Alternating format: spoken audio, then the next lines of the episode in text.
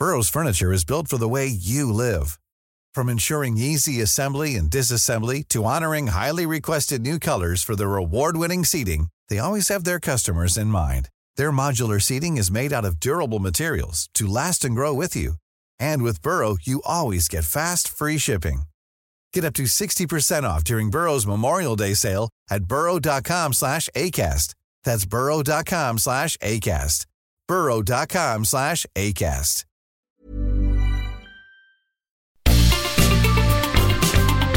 Heraldo Media Group presenta la información y el entretenimiento que usted necesita para estar enterado también en su descanso. Alejandro Sánchez y el informativo Heraldo fin de semana. Por el Heraldo Radio, con la H que sí suena y ahora también se escucha.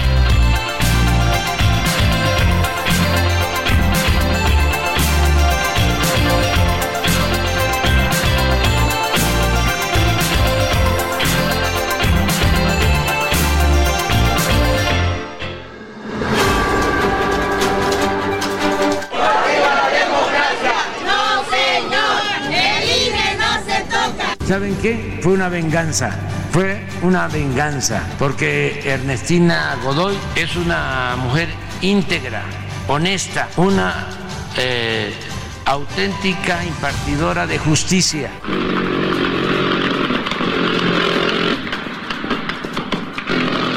Una minoría de legisladores del PRI y del PAN bloqueó mi ratificación al frente de la Fiscalía. Esta minoría se unió en torno a complicidades, no de causas, por protegerse a sí mismos.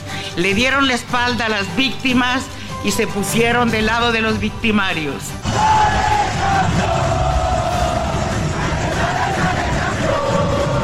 Yo creo que esta aparente derrota en la Ciudad de México provocada por la negativa a ser ratificada Ernestina Godoy se puede convertir en fortaleza y se puede convertir en una oportunidad para Morena.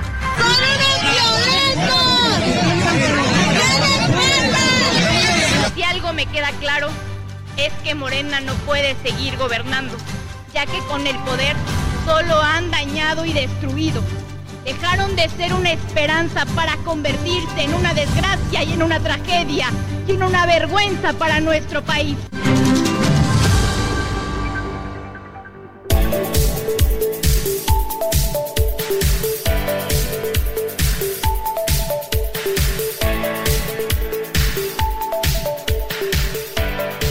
Muy buenos días, son las 7 de la mañana con dos minutos, hora del centro del país.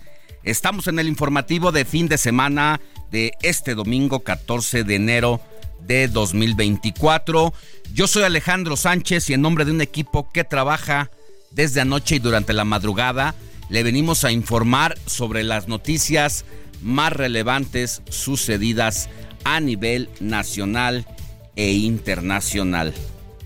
Aguas con el agua en la Ciudad de México, porque habrá una reducción muy importante al suministro en el valle de la capital a través del sistema Kutsamala, porque los niveles de el líquido han disminuido casi a la mitad respecto a otros años. Hoy Tengo miedo.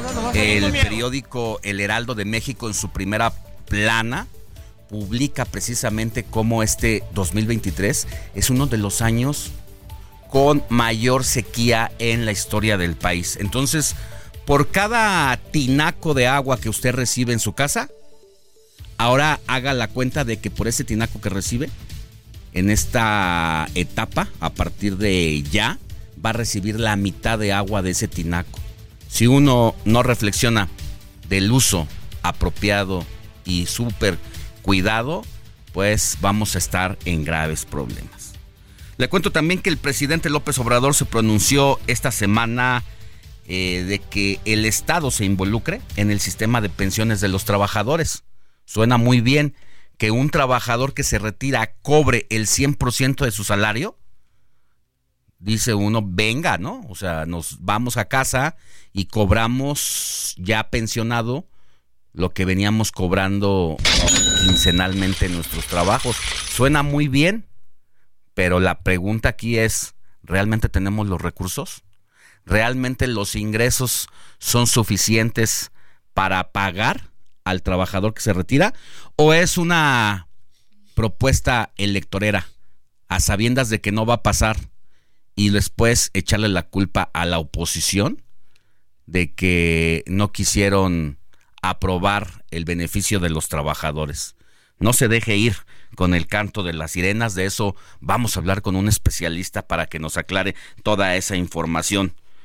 Si usted quiere votar el próximo 2 de junio, pero no ha actualizado su credencial del INE o no la tiene, aguas porque tiene hasta el 22 de enero como fecha límite para iniciar estos trámites o de lo contrario se quedará sin ir a las urnas. ¿Se acuerda de la jirafa Benito?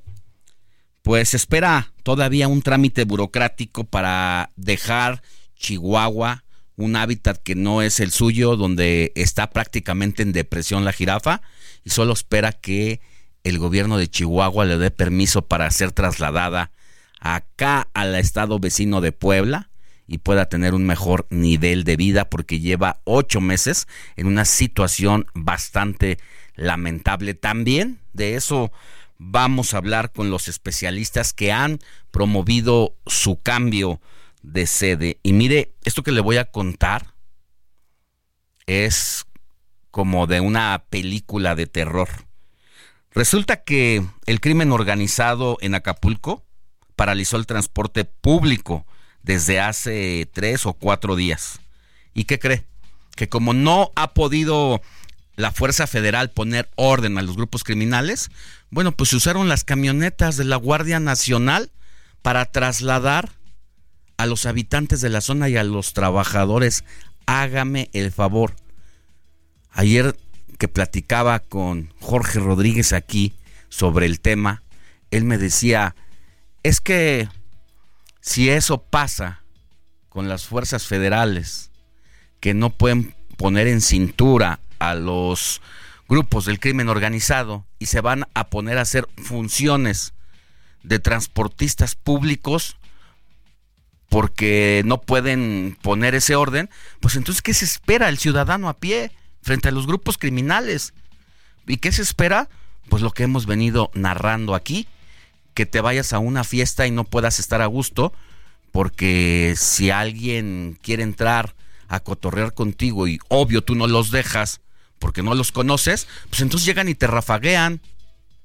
O vendes pollos y te cobran un derecho de piso. Por cada kilo de pollo, dos pesos. Cuando te cansas porque ya no resistes ese pago y esta extorsión, pues entonces te secuestran o te asesinan o levantan a tus trabajadores y se los llevan. Bueno, de todo esto vamos a hablar más adelante. Por lo pronto saludo a Moni Reyes, mi querida Moni, buenos días, ¿cómo estás? Muy buenos días, Alex. ¿Qué tal, mi querido George? Amigos, qué placer que nos acompañen. Estoy bien. Amanecemos con una. Bueno, no amanecemos, sino ya ahorita tenemos una temperatura templada de 13 grados. Y hablando de agua, de este, de este adelanto que nos das y estas reflexiones que me encantó como lo hiciste, porque nos pusiste en el contexto rápidamente. Y ¿sabes qué? Hay una fuga de agua aquí en Empresa e Insurgentes. En, el, en la, Ciudad de México, aquí en la Avenida Insurgentes, Avenida Insurgentes y Empresa hay una fuga. Es Alcaldía Benito Juárez. Alcaldía Benito Juárez. Y Gobierno de la Ciudad de México, atención con este llamado que hace Moni Reyes. Imagínense, 40%, casi 50% menos de agua y efectivamente la mitad casi del suministro del agua en la capital del país se va por ahí por las fugas que están abajo en la superficie, que muchas no se ven. Sí. Pero por eso luego son los socavones, porque al secarse el agua se, pues se desmorona la, tierra, se vuelve un polvorón y se viene abajo el piso. Y fíjate que no es la única. Bueno, ahorita yo la vi porque pasé por ahí, pero también cuando subes a la zona de Santa Fe, todo lo que es Álvaro Obregón, también son en Vasco de Quiroga, fugas y fugas y fugas. Digo, vamos a tomar en cuenta esto y a reportar a las autoridades correspondientes quienes somos ciudadanos de a pie. ¿Por qué? Porque si así vamos a estar con esta reducción, pues hoy vamos a cuidar la que nos queda. Muy bien, Moni. Gracias por el reporte y vamos a seguir llamando a la autoridad hasta que esta fuga quede reparada. Mi querido Jorge Rodríguez, muy buenos días. ¿Cómo estás? Eh, buenos días, Alex. buenos días a todo el equipo. Y también un saludo al auditorio que nos hace el favor de su preferencia. Pues, como comentabas, Alejandro, creo que lo más importante es lo el pequeño resumen que hiciste a la entrada. Todos estos temas son temas que vamos a abordar a lo largo del programa y que por supuesto nos deben de preocupar en muchos sentidos, ¿no? Porque eh, es probable que uno en su vida diaria no se dé cuenta de todo esto, de lo que está sucediendo en el país. Por ejemplo, desde el punto de la reducción al suministro del caudal de que nos aporta el Cutzamala, que nos eh, informó el gobierno de la Ciudad de México que la Conagua le notificó que iban a reducir en 800 litros por segundo el caudal que se recibe. Además, hay que contar que eh, me parece que es un 50-50, ya lo platicaremos con, el experto. Eh, la Ciudad de México no solo se abastece a través del sistema Cutzamala, que efectivamente ha tenido problemas de abasto porque las presas que lo componen no han logrado llenarse como regularmente lo hacen. Pero también lo hacemos a través de la extracción de agua del manto acuífero, a través de los pozos de extracción de agua, que muchas veces ni siquiera es agua calificada para el consumo, para el tratamiento de las personas, ¿no? Y necesitan plantas purificadoras para poderse utilizar, porque vienen cargadas con arsénico u otros minerales que le hacen daño a, las personas. Entonces, esta reducción nos debe de poner en, en, alerta. en criterio, sí, en alerta, y lo decía José Luis Luege, esta es una emergencia nacional. No sé si no la estamos viendo, no sé si es una exageración, pero yo no me quiero imaginar cómo sería la, Ciudad de México si atraviesa una crisis hídrica como la que pasó Monterrey el año pasado. Va a resistir. Digo, la, hay zonas de la Ciudad de México que probablemente si nos están escuchando van a decir, pues si aquí nunca llega el agua, ¿no? Porque yo conozco barrios en Iztapalapa, por ejemplo, en la zona de San Miguel eh, Tolantongo, donde es una zona serrana en la que ya no llega el agua porque no hay manera de meter instalación eh, eh, de la red de agua potable. Y aunque hubiera, no tiene la presión necesaria para llevarla hasta allá. Ese es otro problema también, la presión. Claro, entonces es, es, todo un caso, pero... Y digo, todo lo demás, también lo de Acapulco es un... A mí, lo, como ya lo comentaba Alejandro, me parece terrible que cuando tenemos fuerzas federales de seguridad para atender lo que está pasando allá, la manera en que se soluciona es pues vamos nosotros a prestar el servicio de transporte público en vez de garantizar el derecho a la movilidad de todos los ciudadanos y de los trabajadores, porque yo no sé qué está pasando en este momento con esas personas, no sé, me imagino que no están cobrando su salario. Mira, antes de irnos de vacaciones el 30, antes del 31 de diciembre, pudimos platicar, no sé si recuerdas, con el presidente de la Asociación de Hoteles allá en, el puerto. en el puerto de cómo iban a llegar precisamente al fin de año y si se creía que iban a cumplir las expectativas de la recuperación económica del puerto, que es el motor del Estado. Y me decía que quizá iban un poco más lentos, pero seguros. Y me hablaba sobre el papel de los trabajadores de esta zona hotelera, sobre todo de los hoteles y algunos restaurantes que compete a esta asociación. Y me dice, mira, pues casi el 40% de, de trabajadores tronó. O sea, no tuvieron que ser despedidos o están esperando a que se recupere.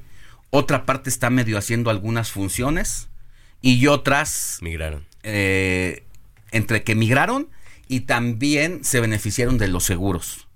O sea, vamos paleando ahí.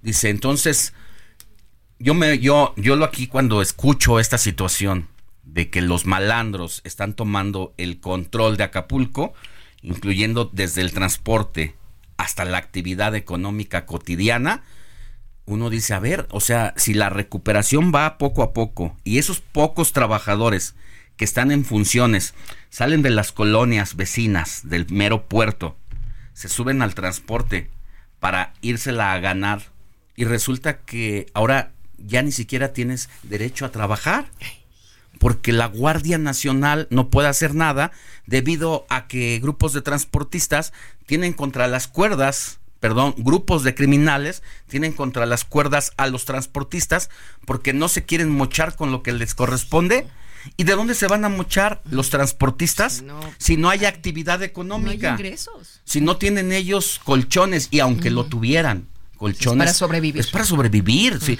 no, hay, no hay medicamentos. No tienes eh, lo básico que es la despensa. La despensa para que todavía te, encuentres hasta estas circunstancias y la Guardia Nacional solamente lo vea pasar, ¿qué hacemos? ¿A quién le pedimos ayuda entonces? Y lo decías ayer, Alejandro, hacías una observación sobre qué es lo que está haciendo el gobierno, ¿no? O sea, sale, es más rentable no enfrentarse directamente a la delincuencia para evitar una sublevación como la que hemos estado viendo en Ecuador.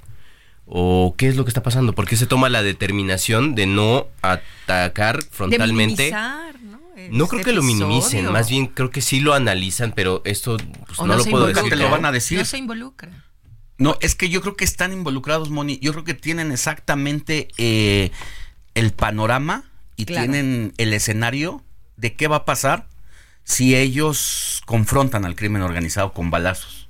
Entonces, aquí es precisamente esa reflexión que a partir de lo que pasa en Guanajuato, lo que pasa en Michoacán, lo que pasa en el Estado de México con la familia michoacana, es que uno se hace esa pregunta, a ver, estamos a merced del crimen organizado y de estos grupos. Entonces, para el gobierno es mejor usar las patrullas de la Guardia Nacional para transportar a las personas que enfrentar una sublevación como la de los grupos criminales allá en Ecuador. Parece que, esa es la conclusión. Como la que ya se vivió aquí, ¿no? En el momento en el que trataron de, detener a Ovidio Guzmán la primera vez. El Culiacanazo. ¿no? Ese es un octubre del 19. y que le costó políticamente al presidente, ¿no? Se, se, repuso, pero a partir de ese momento en el que meses después aceptó que él fue el que tomó la decisión de liberarlo, eh, pues fue un costo político que asumió y que para su fortuna no le pegó en su popularidad. Pero para en fortuna de él. Sí, claro. ¿No? Para, la fortuna de los mexicanos. así es. Porque entonces, por no enfrentarlos, porque es que se van a meter con la población civil, pues entonces vamos a hacer que administramos y que los protegemos, porque, a ver, este no es otra más que una protección al crimen organizado cuando evades la responsabilidad de hacer. Esto no esta señal que nos dicen es que ya no superó el crimen que estamos arrodillados frente a los cárteles de la droga. Esas son las interrogantes que quedan con una lógica más allá del amarillismo, que luego estas reflexiones suelen incomodar en Palacio Nacional, pero son hechos, son hechos y son preguntas de las que yo no tengo la respuesta certera, pero que estoy seguro que muchos ciudadanos a pie no las hemos hecho en alguno u otro momento de esta administración. El viernes la Fiscalía del Estado de México comunicó que registró una reducción en el delito de extorsión de 3.4% en 2023 en comparación con el 2022. Sí, 3.4%. ¿Esto en dónde? En el Estado de México. Precisamente donde vimos eh, el enfrentamiento entre, pobladores de Texcaltitlán con integrantes de la familia michoacana, donde dicen, eh, esto precisamente sucedió el enfrentamiento por extorsión, porque este crimen, este grupo del crimen organizado estaba extorsionando a, campesinos. a los, pobladores de Texcaltitlán, que eran campesinos productores de jote, de haba, de jote, que dices, bueno, esto yo me preguntaba cuánto le puedes sacar al ejote como para que te estén extorsionando y ellos en el comunicado afirman que por ejemplo el pollo que es una actividad mm, pues, más eh, rentable rentable eh, el crimen organizado está poniendo un eh, una cuota de dos pesos por kilo de pollo a mayoristas y de cinco pesos a minoristas por kilo de pollo. Es decir, digo, y, lo comentaba hace una semana este Víctor Hernández que vino aquí en, la tarde en Zona de Noticias. Decía, especialista de seguridad. Especialista en seguridad. A ver, ¿a mí de qué me sirve con un ejemplo muy burdo? Decir, una persona, una relación, una pareja que dice, tenemos problemas porque te soy infiel. ¿A ti de qué te sirve decirte ¿sabes qué? Este año ya te fui 3.4% menos infiel. Pues sigue siendo infiel, ¿no? Y es lo que sigue pasando, sigue la extorsión y no podemos, o al menos las autoridades a las que les damos la potestad de, las, de nuestra seguridad, pues no pueden hacer nada porque no pueden erradicarlo. Una ilusión óptica ahí pareciera. A ver, a, a la a Toluca, al Palacio Nacional, llegó la patrona, la dueña de la pollería, donde fueron levantados cuatro jóvenes que trabajaban a las 5.40 de la mañana, se ve en el video, trabajándose a todo vapor, ganándose la chuleta literalmente.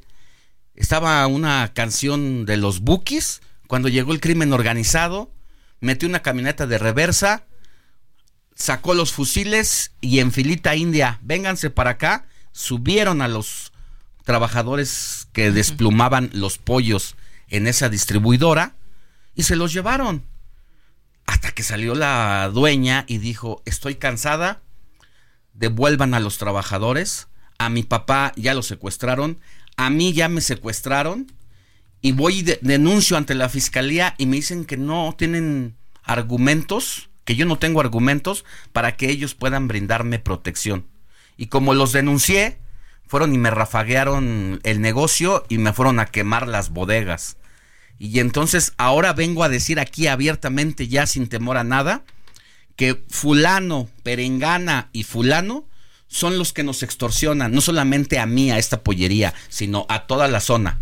Nos extorsionan por dos pesos, por cuatro pesos, por 6 pesos el kilo y haciendo la cuenta de todos los que nos dedicamos a esto, cada 15 días sacan un millón de pesos. Y se llaman tal y fulano de tal y llegan a tal hora. Si eso lo tiene el ciudadano, ¿qué está haciendo la fiscalía?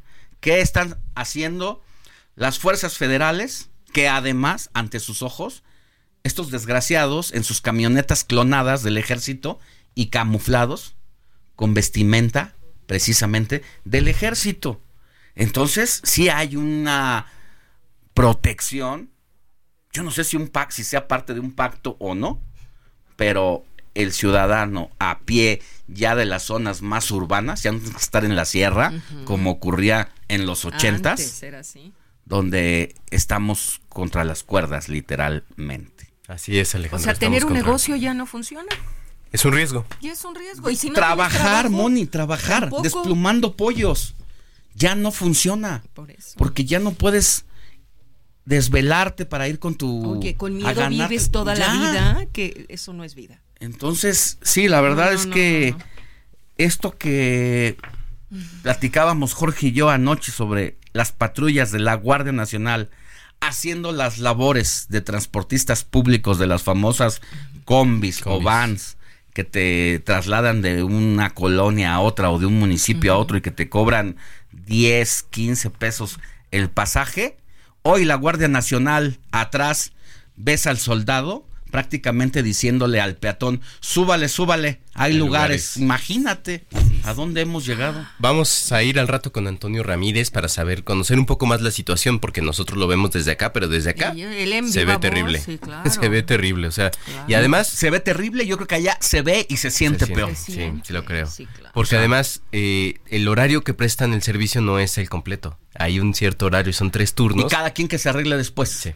Así es. Cuando después de, después de las, sol. Si no me equivoco, después de las 8 de la noche ya, se acaba el servicio de la Guardia Nacional. Y ya, o sea, si sales, ¿Y si sales, y, si te desaparecen o te matan bajo tu responsabilidad, porque nosotros se acabó nuestro turno. Es realmente parece que estamos hablando de nuestro país. No, ¿eh? a veces crees que Ahora, de, qué nación estamos hablando? ¿De Centroamérica? Otis devastó Acapulco como ningún otro huracán como ningún otro ciclón y se hablaba de que pues, todo lo que iba a tardar y lo que iba a pasar para la recuperación económica. El presidente, una de las veces que fue allá, antes de la Navidad, antes del Año Nuevo, y dijo que se veía muy bonito Acapulco porque ya había foquitos y que creía que iba a haber una noche buena y una cena de fin de año bastante agradable para las personas. Nada más que el presidente cada que va a Acapulco, o va por mar, y va por yate y con un círculo de seguridad impresionante, o va por aire también con un círculo de seguridad impresionante. Nada más que no le ha caminado en Acapulco. No sabe los escombros que no se han sacado en algunas colonias como la Emiliano Zapata y estas populares que están en torno al gran eh, puerto que fue en los ochentas y que pues parece que está destinado al fracaso Acapulco porque no tiene el respaldo de la seguridad nacional. Y entonces también la otra reflexión es de qué se trata la administración pública de este gobierno, de empobrecer a las clases medias, que es donde el presidente ha tenido precisamente su confrontación con gran parte de la sociedad, la clase media que le molesta, esa clase media pujante que trabaja, es, la pregunta y pausa y volvemos con más. La noticia no descansa. Usted necesita estar bien informado también el fin de semana. Esto es Informativo El Heraldo Fin de Semana. Regresamos.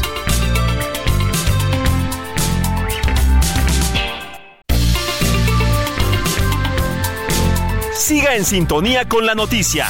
Alejandro Sánchez y el Informativo Heraldo Fin de Semana. Continuamos.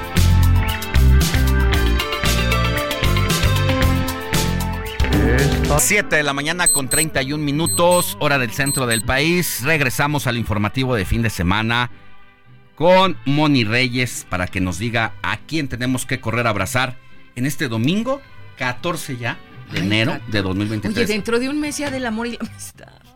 ¡Qué barbaridad! primero los tamales, que ya estamos aquí en la puerta. Te tocaron los tamales, por cierto. Y a mí ya. ¿Ya los mandaste a hacer?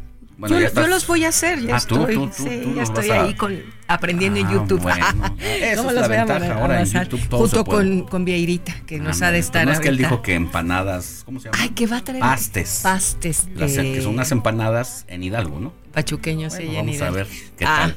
¿Qué tal? Pues yo voy a traer los tamalitos, ya me harán sus pedidos, menos de que este Filadelfia con no, no, los clásicos, ¿no? O sea, no, eso sí, no, los clásicos. Con zarzamora, ¿no? Sí, zarzamora, no, no. Mira, nada más. A mí los dulces no, no son mis No son los tuyos. Y menos en bolillo.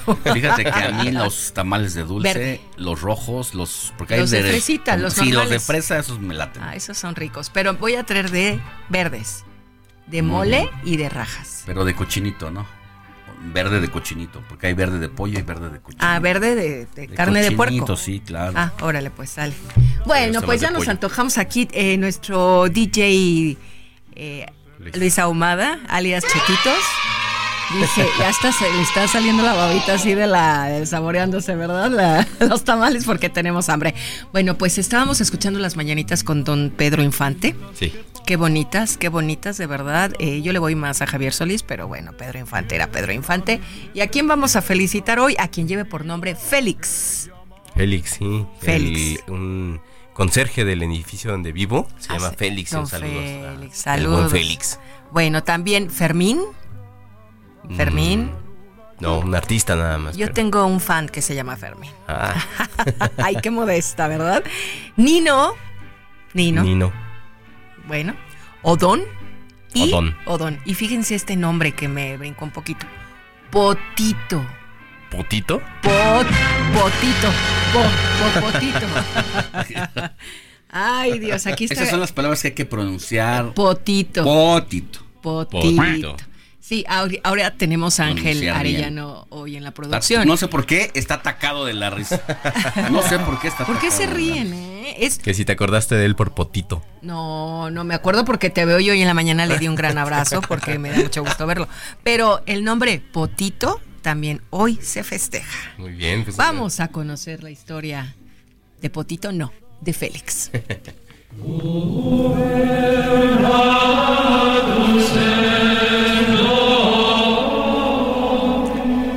Félix nació en el municipio italiano de Nola, en el seno de una familia adinerada. Sin embargo, pasó parte de su juventud siendo criado por el obispo de Nola, Máximo, cuando se ordenó sacerdote. Después de la confianza que había ganado con quien fuera su maestro, Félix decidió dedicar su vida a cuidar de este obispo. Cuando él enfermó, y no pudo valerse por sí mismo, así es que lo estuvo todo el tiempo ayudando. Es por este motivo que se le considera mártir. ¿Cómo no? Pues imagínense, ¿no? Ya que a pesar de no haber tenido una muerte violenta, sí tuvo una vida llena de penurias, ah, pero también de placeres a los que sin duda alguna tuvo que renunciar. El informativo fin de semana también está en Twitter. Síguenos en arroba fin de semana HMX. 7 con 41 minutos hora del centro. Es momento de hacer un recorrido por la República Mexicana, donde el Heraldo Radio tiene frecuencias radiofónicas y toca turno a El Heraldo Radio Tampico, donde en este momento usted nos sintoniza por el 92.5 de FM y donde usted puede escuchar todos los días de lunes a viernes de 4 a 5 de la tarde a mi querido Valdemar Mijangos, que hoy nos, nos trae todo sobre los temas relevantes que han sido agenda de la semana o que seguirán siendo agenda de la semana. Mi querido Valdemar, entiendo que andas medio congeladón. Buenos días. Valdemar, ¿me escuchas? Sí, claro que sí, que estamos listos para darte a conocer la información de lo que acontece justamente en los próximos eh, minutos, próximas horas en la entidad. La Coordinación Estatal de Protección Civil se mantiene alerta ante el pronóstico de bajas temperaturas luego de que el posible Frente Frío número 27 traerá para los municipios de la zona norte, franja fronteriza y centro principalmente temperaturas gélidas del Ártico con valores de 0 grados a inicios de la semana. Se trata de un nuevo frente frío impulsado por aire de origen ártico que ingresaría a Tamaulipas mañana lunes y que va a ocasionar un marcado descenso térmico durante la semana, además de evento de norte fuerte con ráfagas de viento mayores a los 60 kilómetros por hora con probabilidad de lloviznas dispersas y formación de hielo en las zonas de montaña del estado. De acuerdo a los pronósticos, Alex Auditorio, se esperan los siguientes intervalos de temperaturas mínimas y máximas para las diferentes zonas del estado. Para la zona norte, mínimas de menos 5 grados, 1 grado y máximas de 2 a 6 grados. Para la zona centro del estado, mínimas de 0 grados a 4 máximas de 4 a 8. En la zona cañera, mínimas de 4 y 8, máximas de 8 y 12. Y el sur de la entidad, donde se encuentran los municipios de Tampico, Ciudad Madero y Altamira, mínimas de 5 y 9 grados y máximas de 8 a 12, con sensaciones térmicas menores debido a la presencia del viento. El coordinador estatal de protección civil estatal Luis Gerardo González de la Fuente exhorta a la ciudadanía para mantenerse alerta ante este marcado descenso de la temperatura, atender las recomendaciones de la autoridad y proteger sobre todo a los niños y adultos mayores, quienes son los más vulnerables durante esta época. Sobre esto, en los municipios de la franja fronteriza, desde Nuevo Laredo hasta Matamoros, pasando por Reynosa y Río Bravo, ya se están tomando las acciones pertinentes para proteger a las familias más vulnerables como anticipo a este brusco descenso de la temperatura que empezará a llegar a Tamaulipas a partir de mañana lunes y se mantendrá sobre nosotros prácticamente durante toda la semana. Por otra parte, te comento que el auditor superior del Estado interino, Francisco Noriega Orozco, aseguró que no le temblará la mano para hacer cumplir la ley, adelantando además una evaluación interna a la dependencia denominada Auditoría Superior del Estado. Dijo que existe la posibilidad de realizar una limpia en la Auditoría Superior del Estado, que es dependiente del Congreso, una vez que asuma el cargo el próximo 8 de febrero, fecha en la que concluye el periodo de Jorge Espino Ascanio. En entrevista insistió en la importancia de seguir los lineamientos legales. Se dijo una persona pegada a principios y a leyes, por lo tanto, destacó quienes juzgan son las leyes. Señala, reiteró que se realizará una limpia en la auditoría superior. Sin embargo, inicialmente se hará una evaluación, ya que es un tema que requiere de mucha profesionalización con esto, Alex Auditorio, un representante más del ex gobernador Francisco García Cabeza de Vaca, como lo es Jorge Espino Ascanio, dejará este importante cargo que tantos dolores ha dejado al Congreso de Tamaulipas porque era visto como un tentáculo más del exmandatario estatal que parece que no acaba de irse del poder estatal. Alex Auditorio, la información. Querido Valdemar, aprovecho que estás eh, con nosotros para preguntarte sobre el supuesto divorcio que va a haber entre Morena y el Partido Verde allá en Tamaulipas, que no es por otra cosa más que por una táctica y estrategia, según entiendo, de que van a llevar una fórmula en Morena para el Senado y por el otro lado otra fórmula por el Partido Verde para el Senado de la República, que incluye esa fórmula al exgobernador Eugenio Hernández, acusado de una red de crimen organizado y de enriquecimiento ilícito. ¿Hasta ahí es así? Sí, se analiza esa posible alianza, eh, digamos, entre los geñistas y el Partido Verde. Muy probablemente en la próxima semana pudiera clarificarse aún más ello. Justamente Morena, PT y Verde son alianza a nivel nacional. Sin embargo, como tú lo comentas, aquí en Tamaulipas se tiene una posibilidad de que Maki Ortiz sea quien encabece esta fórmula y le secunde en la misma Eugenio Hernández Flores, es gobernador de Tamaulipas. Así de que, pues estamos a, horas o a días de que se pueda clarificar si esto se confirma, Alex. Ahora, la interpretación aquí y lo que está oculto, aparentemente no visible, que solamente quienes están haciendo la jugada política saben, esta separación de que Morena vaya por un lado y el Partido Verde por otro, lleva como fondo tratar de cerrarle el paso a Francisco Javier García Cabeza de Vaca la posibilidad de que pueda hacerse de la senaduría por parte del Partido Acción Nacional y con ello hacer su regreso a casi ya un año de haberse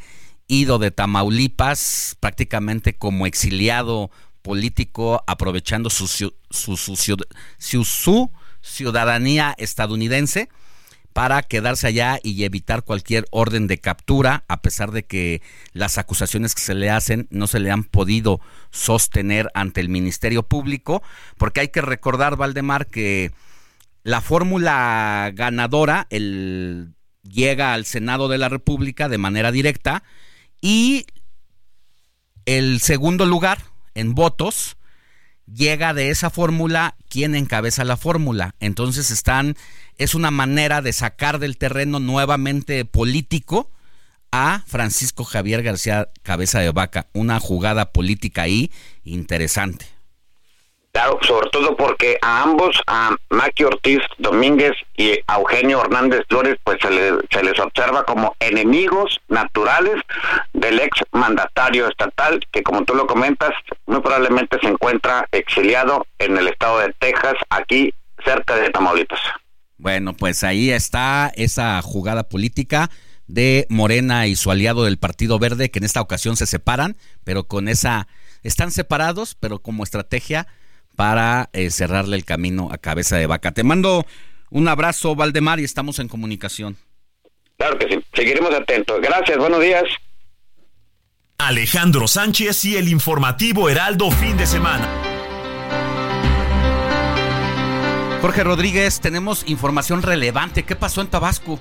Pues se reportó la desaparición de eh, un número indeterminado hasta el momento de mujeres de origen colombiano. Se decía que eran nueve, pero ayer la fiscalía de ese estado reportó que las encontraron y las encontraron con buen estado de salud. Hay varios detalles, pero si quieres escuchamos el reporte que tiene nuestro compañero Armando de la Rosa, que nos tiene toda la información. Adelante.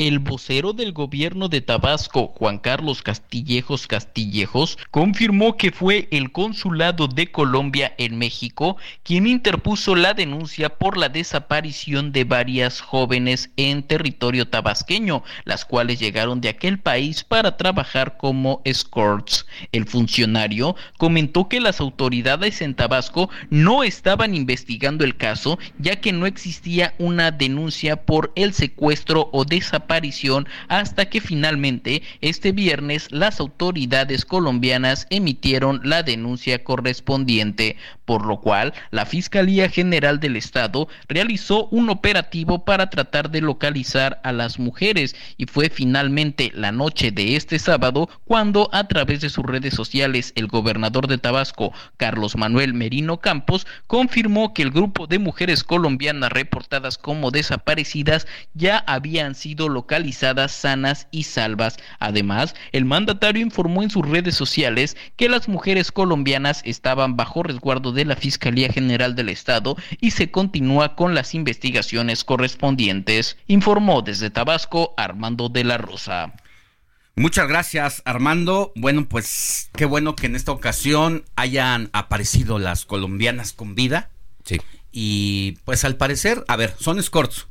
Eso es lo que reportan los medios. Sí, las autoridades no han dicho eso, pero los medios que han reportado la nota dicen que estaban contratadas para el servicio de escorts. Llegaron en buen estado de salud hasta ahora. Las encontraron en buen estado de salud, física y mentalmente, eso es lo que ellas declararon y también las autoridades ministeriales aplicaron las pruebas necesarias para garantizar que así fuera. Bueno, eh, casi es un hecho que entonces estaban dando un servicio. Eso es casi un hecho. acompañamiento. Así es. A algunos representantes. Esa es la cosa que todavía no sabemos con precisión. Lo que se dice es que la persona que los, las habría contratado es Saulo David Sánchez, alias el Jaguar, quien presuntamente está involucrado en la contratación de estas mujeres y en actividades ilícitas en la zona. Eh, una cosa que reportaban es fue el consulado de Colombia en Cancún el que hizo la denuncia de la desaparición de estas decían que eran nueve mujeres, la Fiscalía de Tabasco dijo que solo son ocho y hace una precisión la Fiscalía de Tabasco, dice, de las primeras declaraciones obtenidas de ellas y los datos recabados, de momento no se puede determinar que hubieran sido privadas de su libertad o estuvieran retenidas en contra de su voluntad. Así que como dices Alejandro, al parecer estaban contratadas para un servicio y probablemente a partir de ese servicio es que perdieron comunicación y las, las personas cercanas a ellas reportaron la desaparición. A ver, ¿qué hacen los grupos criminales? O los sicarios, los líderes de los cárteles, cuando digamos que por las buenas, porque sabemos también de lo que son capaces, hacen ese tipo de contrataciones a una fiesta privada. ¿Qué es lo que hacen? Pues mira, la verdad es que no hay como tal, pero considerando, por ejemplo, la entrevista que el Mayo Zambada le dio al periodista Julio Scherer, Incluso el mismo Julio Scherer tuvo que llegar con los ojos vendados y sin ningún tipo de comunicación como un celular. Dejas el teléfono, en otras palabras. Así es. Entonces, eso es lo que hasta ahora se supone habría pasado en el caso de estas colombianas. Lo que sí es que las autoridades en Yucatán sí están eh, haciendo una búsqueda para tratar de dar con este sujeto, Saulo David Sánchez, alias el Jaguar. Pero también una chica de las colombianas le marcó a su mamá hace unos días y le dijo, mamá, te amo, te quiero mucho, perdóname todo lo que te he hecho y la mamá es la que se quedó sorprendida de, pues, ¿qué le está pasando a mi hija? ¿Por qué me habla y me dice esas cosas? ¿Y reapareció esa chica o no se sabe? Sí, sí, sí, las nueve colombianas sí, están bien. Bueno, lo importante es que están bien y que pues tienen que tener mucho cuidado. Algo, sucedió en el Inter. Sí, algo, algo. Ya esperemos que se aclare esto. Por lo pronto, lo importante es que están con vida y que esta movilización incluso diplomática que generó, porque el representante de la embajada aquí en México, pues estuvo muy activo y qué bueno que en esta ocasión sea un final feliz. Pausa y volvemos con más información.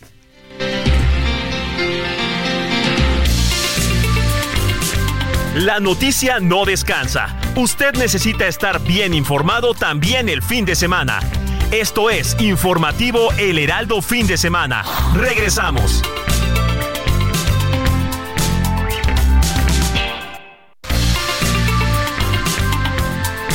Siga en sintonía con la noticia. Alejandro Sánchez y el informativo Heraldo Fin de Semana. Continuamos.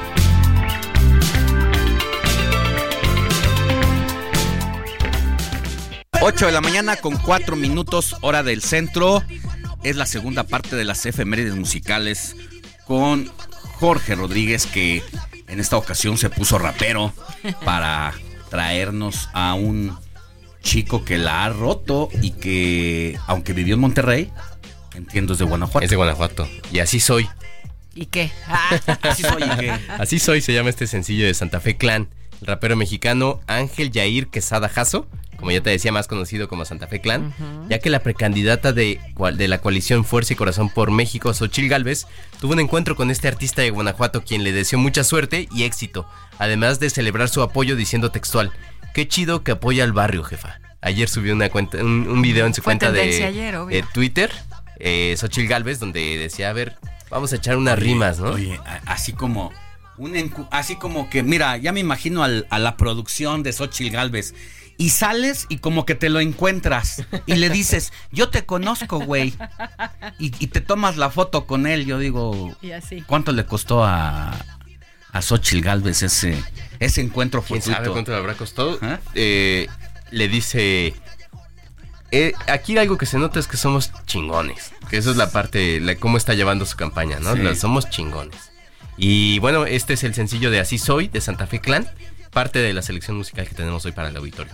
Bien, suena bastante, bastante bien. No soy fan, no soy fan, honestamente, de Santa Fe Clan. Conozco su vida, lo he analizado un poco, porque son de estas cosas que socialmente uno hay que, aunque no te guste, son tendencias. hay que, hay que involucrarse, hay que escucharlos, puedes tener o no el gusto por ese género, pero hay que saber qué está pasando. Oye, puedes si no, se hace uno viejo. Puedes o no tenerlo en tu playlist, como diría el Totis, ¿no? Pero hay que estar al tanto de eso. Bueno, yo sé hasta de su separación, de su hijo, de, su novia, hermosa, eh, la chica que se separó de él. Y gracias a que estuvo con él, bueno, pues ahora es modelo y le va bastante bien a la señorita. Nunca, al parecer nunca dejaste tu origen, ¿no? De reportero de espectáculos. nunca dejé mi origen, si te acuerdas, ¿no? Que yo inicié que inicié en, el, en, la onda de los espectáculos. Siempre esa, siempre es atractiva, la verdad. Y casi generalmente así empiezan los reporteros, ¿no? sí, o en deportes. en deportes. Mira. Tu deportes. Yo tenía un programa en Radio 620 en la cadena raza musical. Musical, Totalmente musical, vida y obra de los artistas en los 90. Oye, Vamos a hablar del WhatsApp, hay que avisarles a ¿Qué pasó con el WhatsApp, mi querida Moni? Otra pues vez. Otra vez se nos trabó. Se bloqueó el WhatsApp. Ay, discúlpanos, Vicky. Es la segunda vez ya, ¿verdad? Discúlpanos, Irma. Este, o sea, lo habíamos llevado al hospital. Ya lo habían, lo habían arreglado, lo habían operado. Había estado en terapia intensiva. Y Salió bastante bien, lo dieron de alta. Y estuvo muy contento con nosotros. Yo creo que no tomó su servicio, su, No lo llevaste tú a darle sus bueno, respectivos. Le vamos a pedir que nos considere en esta ocasión. Ayer estuvimos muy activos. Usted estuvo muy activo o activa con nosotros. En este domingo 14 de enero le vamos a dar descanso. Sí, vamos a ver qué pasa. Y yo creo, yo creo que vamos a hacer la vaquita aquí para comprar un nuevo celular. Pues yo, ya, para no tener ese riesgo querido George, y saber qué, qué pasó. Bueno. Sí, por uno nuevo. Ya, próximo fin de semana ya. Estamos estrenando celular. Sí, van a ver que sí. Disculpen y les quisimos informar porque ustedes se lo merecen. O por Pero están las cuentas de redes sociales si ah, sí, escribir. Twitter. Ajá. Arroba en Twitter o ex, Alex Sánchez MX. Y también Alex Sánchez MX en Instagram, Facebook. en Facebook y en TikTok. Ahí estamos ¿Tu para. Correo? Pues ya no se usa, ¿no? pues solo para cuestiones muy, pero, bueno, específicas. Bueno, pero ahorita que no está el WhatsApp, escríbame a alexsánchezmx@gmail.com. Ándale, pues Ahí está. Todo Alex Sánchez MX. TikTok. También Alex Sánchez MX. Órale. Todo es, es, fácil. Alex Sánchez MX, por ahí nos vicenteamos, como dicen, y ahí nos escribimos. Bueno, muy bien. 8 con 10, hora del centro. Seguimos en nuestro recorrido por la República Mexicana, donde el Heraldo Radio tiene presencia. Y como ya escuchó usted, allá en la Perla de Occidente, nos conectamos en este momento con nuestra querida Mafalda Guario, conductora estrella del Heraldo Noticias Jalisco, donde usted nos está sintonizando en este momento por el 100.3 de FM y donde puede escuchar a Mafalda todos los días de lunes a viernes de 3 a 4 de la tarde y en esta ocasión nos cuenta los temas que han sido tendencia y que serán también agenda de la semana. Mi querida Mafalda, qué gusto saludarte, buenos días. Igualmente, Alex, muy buenos días. Un saludo para ti, para Moni, para Jorge y todas las personas que nos están escuchando en estos momentos. Pues continúan los ecos, Alex, de lo que fue la designación de Jorge Álvarez Maínez como precandidato de Movimiento Ciudadano. Y como ustedes saben, aquí ya sabía que ibas por ahí, pues ya sabía, conozco. Oye, Alex, es que Jalisco es una de las dos gubernaturas emanadas de Movimiento Ciudadano y acá la grilla, la efervescencia por lo que ha ocurrido, pues imagínate cómo está, ¿no? A la orden del día y seguramente seguirá así. ¿Por qué?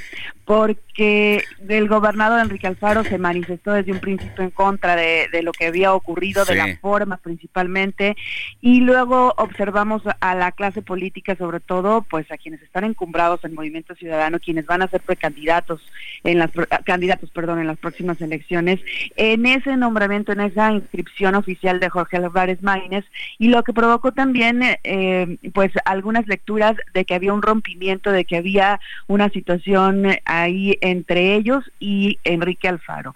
La realidad es que a pesar de que han ya eh, publicado videos y mensajes a favor del gobernador, como diciendo, bueno, sí fuimos, pero no te preocupes, estamos contigo, la realidad es que hay tensiones dentro del grupo de Jalisco de Movimiento Ciudadano. Alex, sobre todo, según mis fuentes, hubo inconformidades y molestia por parte de estos actores principalmente de quienes aspiran a algún cargo para las próximas elecciones, de que el gobernador saliera así de que el gobernador no consensara este mensaje entre su grupo político porque serán ellos los principales afectados de una ruptura con la dirigencia nacional. Entonces, te decía, a pesar de que ya hubo un mensaje en respaldo al gobernador y de que él dice que van a defender la dignidad de Jalisco por encima de cualquier cosa, pues la situación está complicada y está en marcha un operativo o una operación para poder conciliar estos dos aspectos entre la dirigencia nacional y, y lo que opina Enrique Alfaro. Oye, pues tus fuentes serán mis fuentes. seguramente, seguramente. O, están completamente apegadas a la realidad. Yo creo que va por ahí también. Em, a ver, esto es importantísimo lo que tú relatas. A ver, ¿por qué? Porque Movimiento Ciudadano pues busca erigirse en la segunda fuerza como su primer objetivo para desplazar al PAN del poder político nacional y que lleguen a la próxima legislatura de la Cámara de Diputados y del Senado con el mayor número de representación posible. Existe esa posibilidad, o por lo menos existía cuando Samuel García y Mariana Rodríguez. Ahora que va Álvarez Maine, la cosa pues empieza a cambiar un poco, pero hay que ver si ese de entrada 7% que conserva Movimiento Ciudadano lo sostiene para el 2 de junio. El Movimiento Ciudadano dicen que van a superar por mucho. Vamos a ver, vamos viendo, pero el contexto que narras de Jalisco es muy relevante y aquí quiero seguir desmenuzando ese pollito que se están comiendo allá en Jalisco y acá en el centro del país entre Movimiento Ciudadano, donde además también está implicado de alguna manera Samuel García. Dice el gobernador de Jalisco que no está de acuerdo con Samuel García porque se siente el dueño del partido y que por qué destapó en la manera en que destapó a Jorge Álvarez Maínez para pasarle la estafeta un día antes de que se hiciera formalmente el registro ante el Instituto Político acá en la Nápoles pero hay que recordar que ya traían un pleito que medio se estaba cerrando, pero ya vimos que no se cerró. Aquí lo relevante y lo que bien destacas es el asunto de que en este mensaje que lanza Alfaro, pues no le siguieron el eco sus muchachos, empezando por Verónica Delgadillo, que es la candidata a el municipio de Guadalajara, no le siguieron Pablo Lemus, que es el candidato del partido allá al gobierno de la entidad. Tampoco le siguió Clemente Castañeda, que es el hombre más cercano del gobernador de Jalisco. Es decir, incluso hasta el exgobernador panista, Alberto Cárdenas, hizo un pronunciamiento ahí de que todas estas personas que estoy mencionando, entre otros, como el alcalde de Zapopan, traicionaron a Alfaro al haberle venido a levantar la mano. Incluso no sé si viste esta imagen donde se quita el señor Dante Delgado a la hora de tener que levantarle la mano y se fue el comentario por otro lado. No es que no quisiera levantarle la mano, sino más bien que se hizo un lado y le tomó la mano a Pablo Lemus para que fuera Pablo Lemus el que le levantara la mano a Álvarez Maínez y así poderle lanzar un mensaje al gobernador allá en Jalisco de decirle, mira, tú en la mañana o en la mañana nos golpeaste, pero hoy aquí están los tuyos o los que fueron tuyos. Es decir, muerto el rey, viva el rey. Totalmente de acuerdo contigo, Alex. Esta era la intención de Dante Delgado y es evidente porque pues en las fotografías, en las primeras planas, justamente eso es lo que se recupera, ¿no?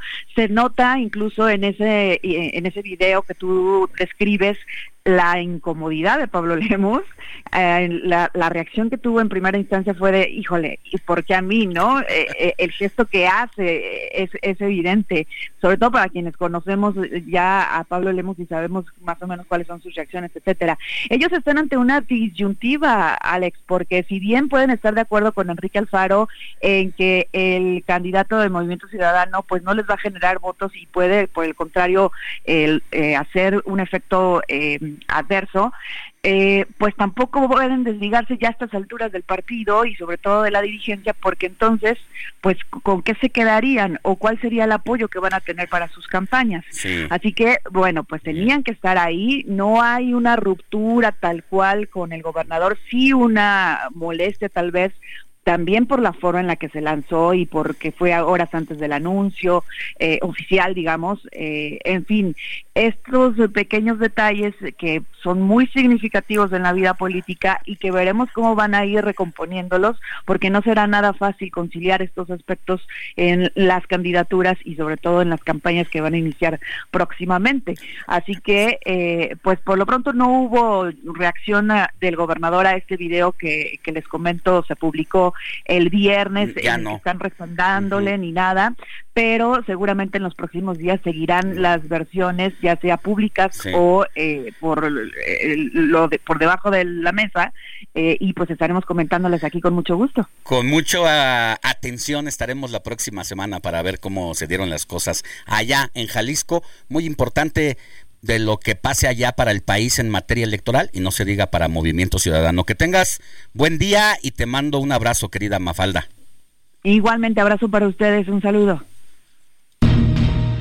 Entrevista, informativo fin de semana. 8 de la mañana con 18 minutos, seguimos con más información. 2023, dice la portada del Heraldo de México, fue el año de mayor sequía en mucho tiempo. Y eso tiene consecuencias, por supuesto que tiene consecuencias para quienes habitamos en esta parte del país. Jorge Rodríguez, ¿qué tan preocupante debe ser y qué tan considerado por las familias pues no solamente de la Ciudad de México y del Valle, sino de todo el país. De todo el país, como dices, nuestro compañero Jorge Almaquio García nos reporta. El año 2023 fue el más seco en México en los últimos 80 años. El 77% del país registra sequía. También fue el año con temperaturas más altas con una media de 22.7 grados. Aunque la precipitación pluvial aumentó en los últimos meses, 2023 fue considerado como el año más seco de México en los últimos 80 años por parte del Servicio Meteorológico Nacional con una precipitación acumulada de 589.9 milímetros, cuando de 1999 al 2020 se tuvo un promedio anual de precipitación de 746.7 milímetros. Apenas al 2020, Alejandro. Y eh, eh, nuestro compañero Jorge Almaquio nos recuerda que el año 2023 fue el más seco en 80 años. Y bueno, para hablar precisamente de esta situación, qué mejor que hacerlo con un experto. José Luis Loeje Tamargo, presidente de Ciudad Posible y exdirector de la Comisión Nacional del Agua, siempre con comentarios muy certeros, sin caer en el alarmismo, pero sí para hacer conciencia de lo que pasa allá. Pues es que el gobierno de la Ciudad de México, digo, lo que pasa allá en la Comisión Nacional del Agua y entre el grupo de expertos, mire, es que el gobierno de la Ciudad de México informó que la Comisión Nacional del Agua les notificó sobre una reducción de 800 litros por segundo del caudal aportado al Valle de México a través del sistema Cutzamala. Y el ex titular de Conagua, José Luis Lejeta Tamargo, informó que el gasto promedio de dicho sistema era de 14.7 metros cúbicos por segundo y que ahora es de 8 y advirtió que estamos ante una situación de emergencia nacional. Don José Luis Luege Tamargo, qué gusto tenerlo con nosotros en este domingo 14 de enero. Muchas gracias por la llamada. ¿Está con nosotros José Luis por ahí? Tenemos un problemita técnico en la línea telefónica, pero es preocupante este número que nos ofrece José Luis Luege Tamargo, porque quiere decir que hay una reducción en el caudal del agua prácticamente del 50%, es decir, por cada cubeta o por cada tinaco que usted recibía, pues ahora va a tener casi menos de la mitad. Más lo, más lo que se pierde más lo que se pierde, como decías, en las fugas, en las fugas del, agua. Bueno, ya, ya recuperamos a don José Luis Leje Tamargo. Qué gusto tenerlo con nosotros, José Luis. Buenos días. Eh, ¿Qué tal? Jorge y a todo el equipo y al auditorio. ¿eh? Muy buenos días. Buenos días. Eh, veíamos su ex mensaje en ex o en Twitter que lanzaba y pues quisimos consultarle cómo debemos estar viendo esta situación no solamente en la capital del país, sino en Burroughs Furniture is built for the way you live. From ensuring easy assembly and disassembly to honoring highly requested new colors for their award-winning seating, they always have their customers in mind. Their modular seating is made out of durable materials to last and grow with you. And with Burrow, you always get fast, free shipping. Get up to 60% off during Burrow's Memorial Day sale at burrow.com slash ACAST. That's burrow.com slash ACAST. burrow.com slash ACAST. Todo México. Pues mira, yo hace ya tiempo que considero el tema de la zona metropolitana de la Ciudad de México en materia de agua como un tema de seguridad nacional. ¿Por qué, Alejandro, Jorge? Bueno, porque en la Ciudad de México eh, habitamos 22 millones de personas. No, no es solamente CDMX es la misma cuenca hidrológica, la misma cuenca atmosférica, toda la zona conurbada de la Ciudad de México. Por lo tanto, estamos hablando de 22 millones de personas. Y efectivamente, el anuncio que se hace de una reducción francamente ya muy fuerte, es casi el 50% lo que se está reduciendo de, de Cutzamala, pues pone riesgo de este Alejandro. Eso yo creo que es un tema de seguridad nacional en función de que se requieren acciones muy fuertes, inversiones enormes que no se tienen, participación pública privada muy activa y ciertamente pues que estamos viviendo, como bien lo dijo en, su exposición Jorge hace un momento, pues una situación de, sequías ya recurrentes. Eh, mencionaron ustedes el informe del Servicio Meteorológico Nacional que coincide exactamente con el informe que dio Organización Meteorológica Mundial, o sea, el organismo más importante en el planeta en materia de meteorología, eh, en la reunión de Dubái de la COP28, la reunión más importante de cambio climático, Alejandro, donde se clasificó ya 2023 como el año más seco en todos los registros y con las temperaturas más altas en todos los registros.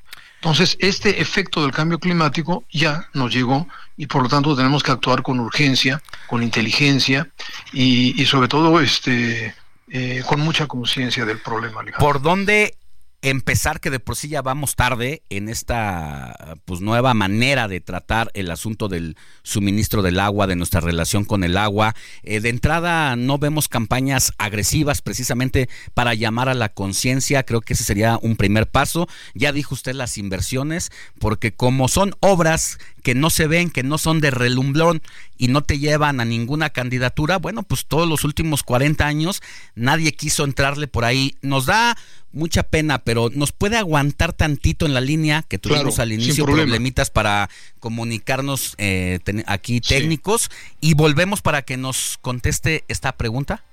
Con todo gusto. Gracias. Estamos con José Luis Luege Tamargo, ex director de la Comisión Nacional del Agua y presidente de Ciudad Posible. Vamos a la pausa y ya volvemos con él.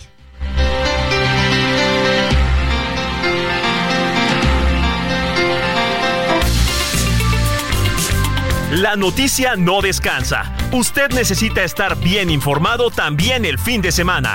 Esto es Informativo El Heraldo Fin de Semana. Regresamos.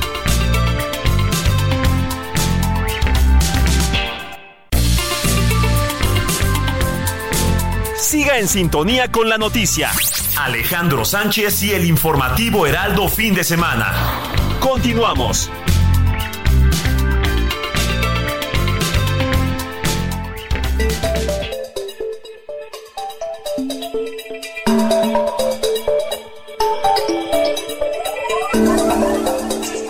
Ya volvemos con José Luis Loeje Tamargo, presidente de la ciudad Posible, de Ciudad Posible y exdirector de la Comisión Nacional del Agua, quien está haciendo con nosotros reflexiones precisamente de lo que pasa por el caudal del sistema Cutzamala y la sequía más severa que ha sufrido la Ciudad de México en el año 2023.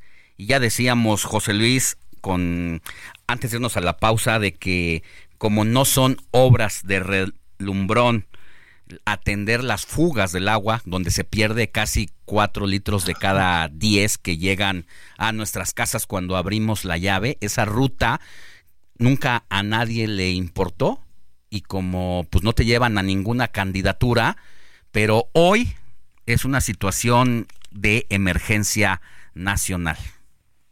Así es, Alejandro. Efectivamente, como dices, eh, nosotros llevamos años insistiendo en obras eh, importantes que se deben realizar en la zona metropolitana y que como bien dices tú son obras muy caras de muchos recursos que ahorita vamos a platicar algunas si nos da tiempo y este obras que no se ven y además obras que llevan tiempo realizarlas. Por ejemplo una nueva fuente externa como vamos a ver en un minuto pues te lleva de tres a cinco años. Son proyectos complejos no y efectivamente yo he denunciado que las autoridades en la Ciudad de México en el Estado de México se han dedicado a patear el bote, como decimos normalmente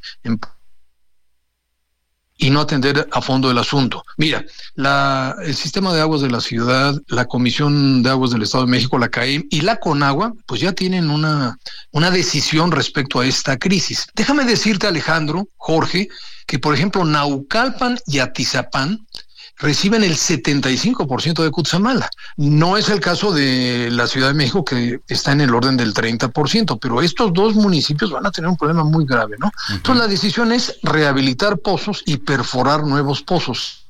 ¿Qué quiere decir esto? Que se van a ir sobre el acuífero. Y esto va a generar otro problema, este Alejandro. El acuífero de la zona metropolitana es uno de los más sobreexplotados de México. Está en condiciones críticas. Estamos extrayendo cuatro veces eh, la capacidad de recarga. Es decir, nos lo estamos acabando. Es como si tú ahorita tienes, supongo, un vaso de agua o de café frente a ti y te lo estás eh, comiendo y no te lo no te lo rellenan, pues se va a terminar la taza. Eso nos va a pasar en el acuífero, con un problema gravísimo.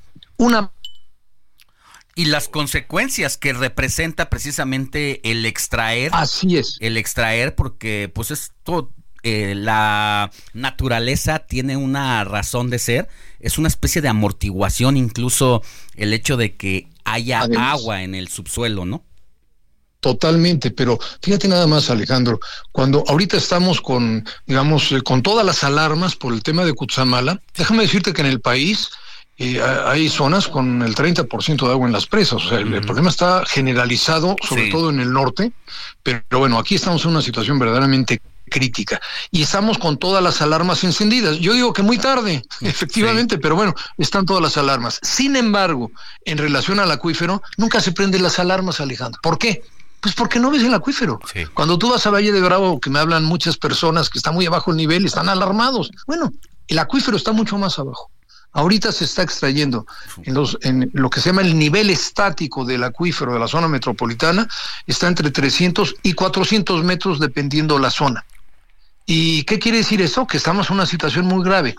¿Cuál es la diferencia respecto a una presa? Que una presa puede llenarse con un solo fenómeno, por ejemplo, de huracanes, que son grandes transportadores de agua.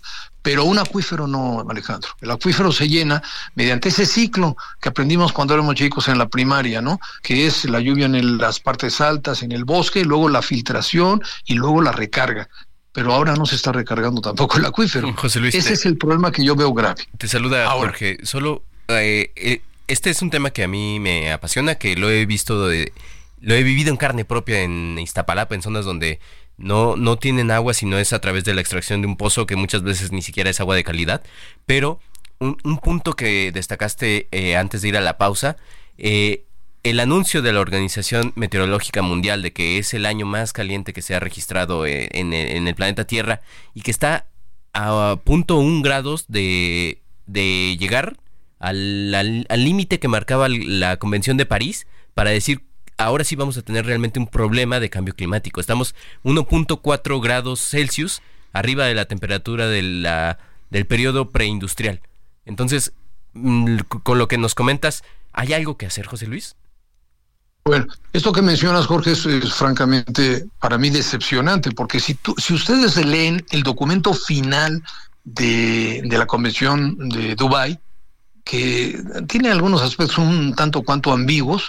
La realidad, Jorge, es que estamos completamente fuera de la hoja de ruta marcada en el Acuerdo de París por la Convención Marco de Cambio Climático. Es decir, ese objetivo central que tú, que tú mencionas era no rebasar el 1.5 del delta T, del incremento de la temperatura media de la atmósfera en relación a la era preindustrial, estamos totalmente fuera. estamos en la ruta arriba de dos grados, eso ya es un hecho. ¿eh? No hay manera de la falta de acción, del incumplimiento de objetivos, de que logremos lamentablemente esa meta. Por lo tanto, lo que tenemos que hacer ahora, pues sí, es desde luego doblar el esfuerzo e ir a un esquema eh, verdaderamente fuerte de restauración, de adaptación al cambio climático.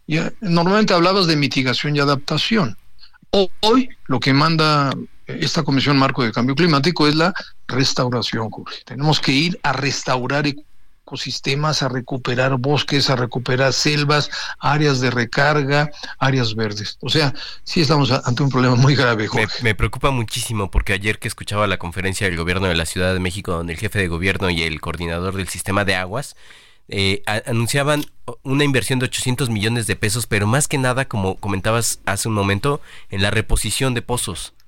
Entonces... Sí, mm. exactamente. eso ya es un hecho. O sea, está anunciado. Es que además, Jorge, no hay para dónde ir. Es decir, frente a esta emergencia, no va a haber agua, por ejemplo, ya, te dije Naucalpan. Naucalpan no tiene oportunidad de nada, tiene que lógicamente rehabilitar pozos que no están funcionando y eventualmente tendrán que perforar algún otro pozo y se van a ir sobre el acuífero.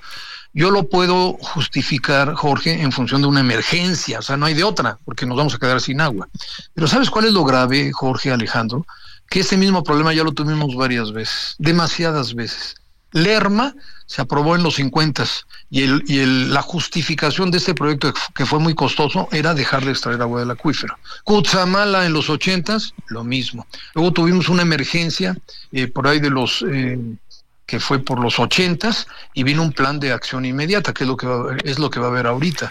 Bueno, se perforaron pozos que teóricamente eran temporalmente y luego se quedaron ya de forma permanente. O sea, estamos, somos, no tenemos memoria, no, no sabemos darle solución a los problemas de fondo y eso es muy grave. Ese es el tema, no es solución, solamente son acciones para mitigar la necesidad inmediata pero, y yo aquí también quiero hacer un llamado, ya hablamos de lo que no han hecho las autoridades, pero también hablemos de lo que hemos dejar de dejado de hacer cada uno de nosotros. Aunque esto ha sido una campaña que desde, ¿quién nos recuerda ese comercial de Amanda, ciérrale?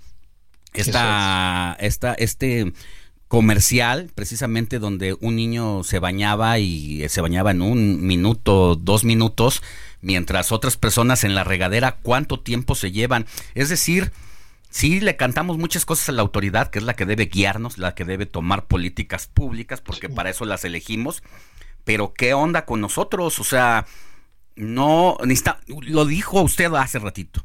Como no estamos viendo el nivel del problema, como no lo sentimos, no nos preocupa, pues nos desentendemos. Entonces, por eso yo también decía aquí la necesidad de hacer una campaña agresiva y no la estamos viendo. Así es. Mira, desde luego que todos tenemos que poner aquí nuestro granito de arena, ¿no? Yo lo manejo, Alejandro Jorge, eh, en una palabra, cuidado del agua. O sea, tenemos que realmente mentalizarnos y hacer conciencia del cuidado del agua en casa. Entonces, en casa no podemos tener una fuga de una llave, no debe haber fuga en un excusado, hay que cuidar el agua cuando nos bañamos. Aquí pues, cada quien tiene sus eh, prácticas, ¿no? Por ejemplo, yo recomiendo eh, cerrar el agua mientras te jabonas, tanto las manos como si te afeitas, como también el baño. Yo creo perfectamente que es para mí muy normal. Yo le cierro la llave mientras me enjabono. Hay mucha gente que esto no lo puede hacer, pero bueno, no lavar el coche con manguera, no lavar patios, no lavar aceras. Aquí viene otro tema, mm, pues que a mucha gente le cuesta. No debemos regar el pasto con agua de la llave en este momento. Claro, se va a poner seco, sí, pero la realidad es que deberíamos de eh, regar solo con agua tratada o de reuso. Pero el agua de la llave, el agua de la manguera, es agua potable, es la misma eh, agua de la red que luego nosotros tomamos, ¿no? Entonces tenemos un grave, digamos, defecto en el uso del agua en la Ciudad de México. No podemos tener fugas, hay que cuidar el agua. Pero lo fundamental, Alejandro Jorge, sí son las acciones de carácter estratégico por parte de los gobiernos, que yo lo resumo en cinco puntos si me das un minuto, no sé cómo estemos de tiempo. Eh, requerimos, requerimos nuevas fuentes externas, necesariamente. ¿Por qué? Porque el, digamos, el tema central para mí es cero fugas en la red. Tú mencionaste 40%, yo te menciono 50%, lamentablemente hemos ido, hemos ido analizando y nos damos cuenta que hay mucha más pérdida de agua ya potabilizada, ya bombeada desde Cutzamala, por ejemplo, ¿no? hay que hay que modernizar, hay que sectorizar, que esto significa hacer redes más pequeñas. Todo debe tener macro y micro medición para que tú sepas lo que pierdes.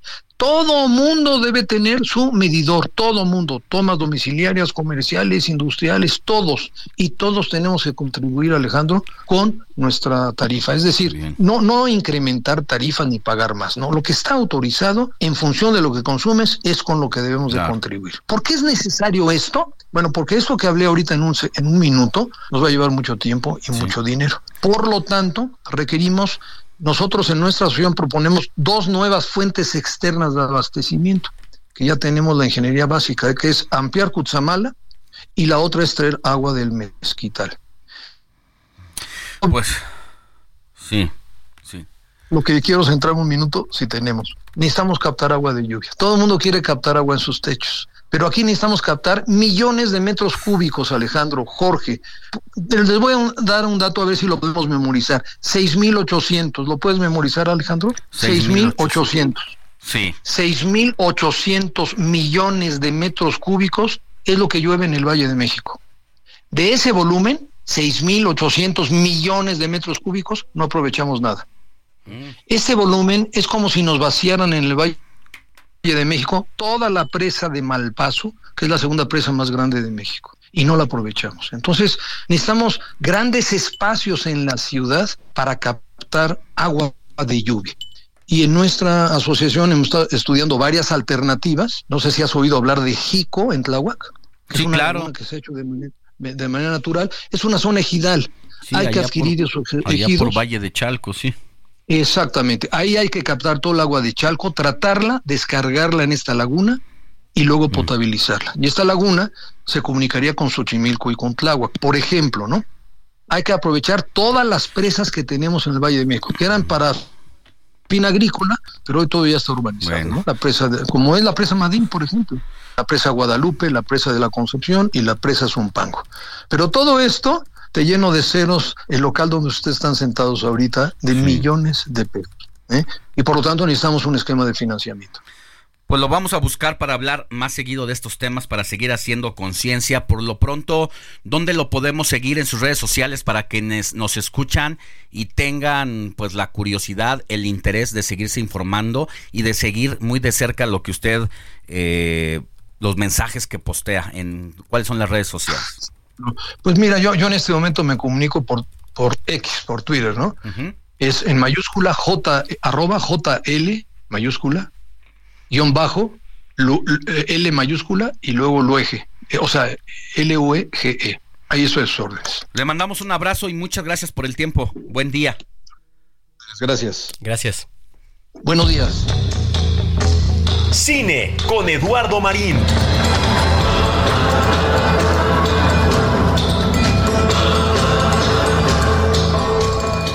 Know there was a college Christmas party tonight. NFI, me and you, not fucking invited. You alright? Yeah, I've got a flat tire. Take my bike. Hey, that was so kind. Thank you. I'm sorry I don't know your name. I'm, I'm Felix. Oliver. Oliver. Hmm. Oliver, I love you. I love. I love you. Bye. Cheers, Ollie. My parents, they've got problems. What kind of? What do you mean problems? I don't think I'll ever go home again. Well, why don't you come home with me? Come to Saltburn. Mr. Quick. Wow. And here he is now. Es momento de hablar de cine con mi querido Lalo Marín para que nos digas qué nos recomiendas esta semana, mi querido Lalo. Si nos vamos al cine o nos quedamos en casita en esta ocasión. Y nada más como un paréntesis, decirte que vi la película de Los Andes que... La Sociedad de la, Nieve. Sociedad de la Nieve. No, no, me quedé impresionado por los sololoquios y las reflexiones que se hacen allá arriba, alejados de cualquier condición para sobrevivir, pero que aún así 16 personas pudieron salir avantes después de casi dos meses. ¿Qué tal, Alex? Buenos días, buenos días, Jorge. Pues sí, efectivamente, de la película que recomendamos aquí en tu espacio el pasado domingo, La Sociedad de la Nieve, que está en Netflix, película española, y sí coincidimos plenamente, pues una película impactante, a pesar de ser una historia ya tan conocida, nos incita a una reflexión sobre pues la capacidad del ser humano para enfrentar las adversidades más extremas y la película pues le da un nuevo enfoque a la historia ya tan conocida, esta historia insólita, sorprendente, un enfoque muy muy humano. Efectivamente es una gran película para los que no la han visto, no pierdan esta oportunidad, no importa que conozcan ya la historia de los sobrevivientes de los Andes, es una garantía de película. Y bueno, y vamos a recomendar también quedarse en casa este domingo para disfrutar de otra gran película que está ahora en Amazon, en Amazon Prime Video, que es la película inglesa eh, Saltburn, que es una película anticonvencional, pero sin duda brillante, cargada de sagacidad, de audacia. Es una película que nos sacude, una historia sobre la relación de un joven estudiante universitario aparentemente de pocos recursos con uno de sus compañeros millonario, apuesto y a quien pues se le va metiendo poco a poco hasta la médula en su entorno familiar y la toda la historia pues da continuos giros sorpresivos es una historia que siempre nos atrapa que se erige como un testimonio filoso de relaciones humanas donde aflora pues una compleja, una profunda gama de sentimientos, de, de actitudes muy humanas,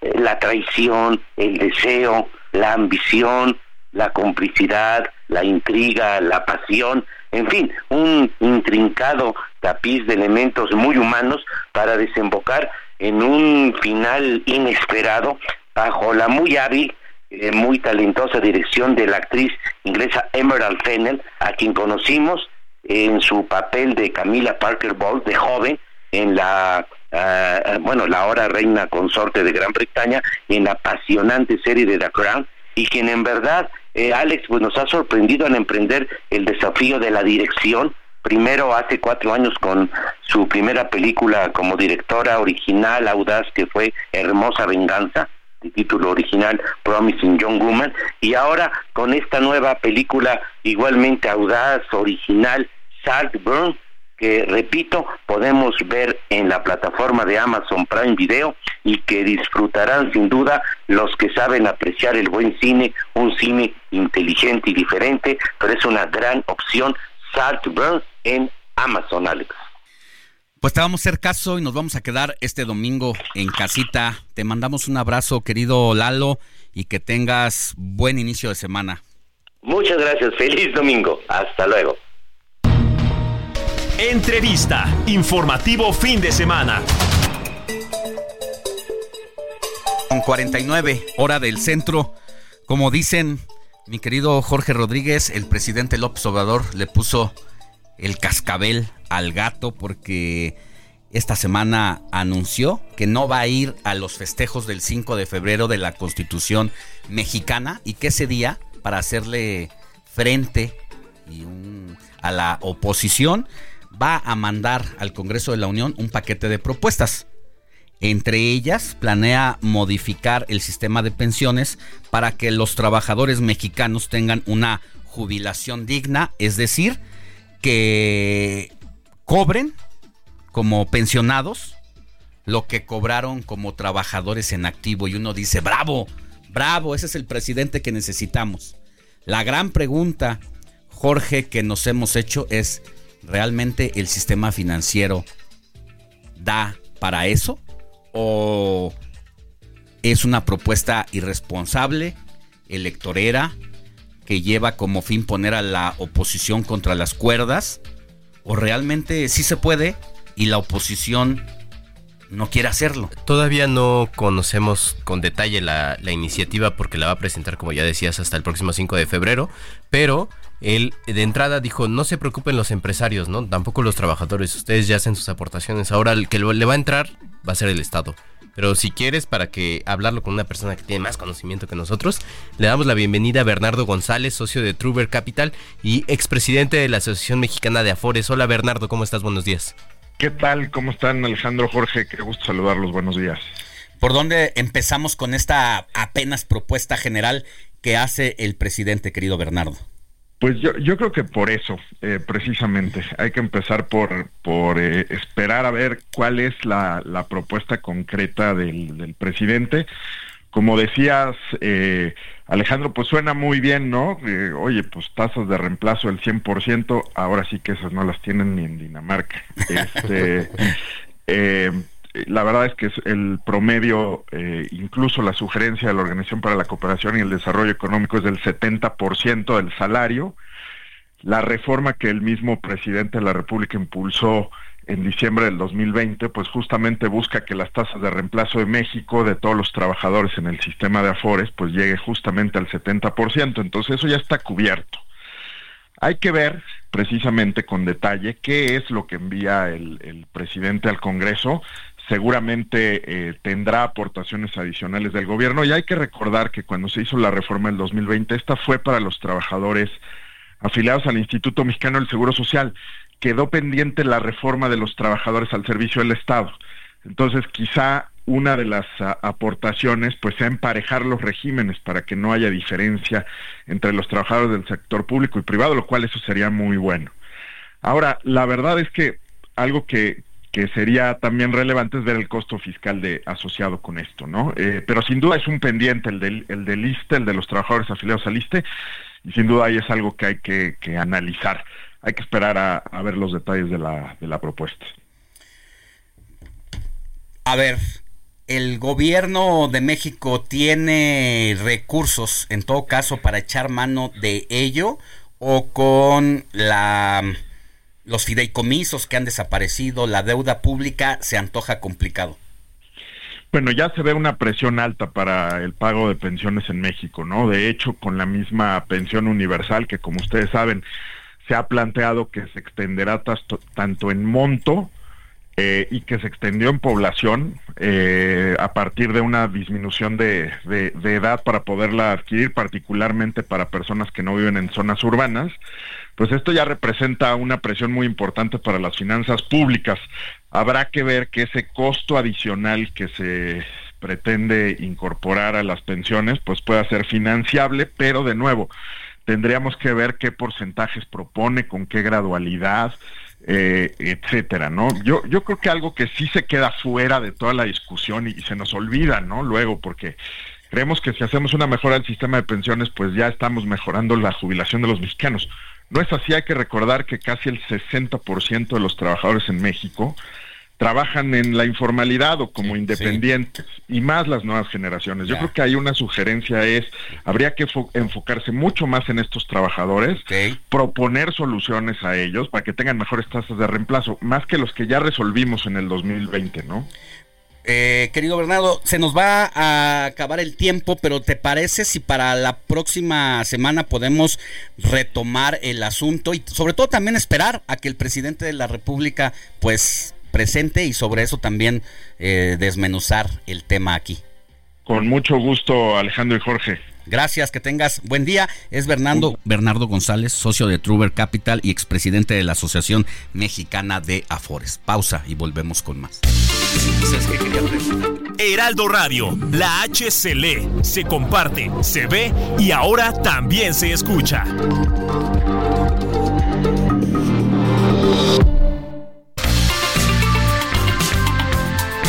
Siga en sintonía con la noticia. Alejandro Sánchez y el informativo Heraldo fin de semana. Continuamos.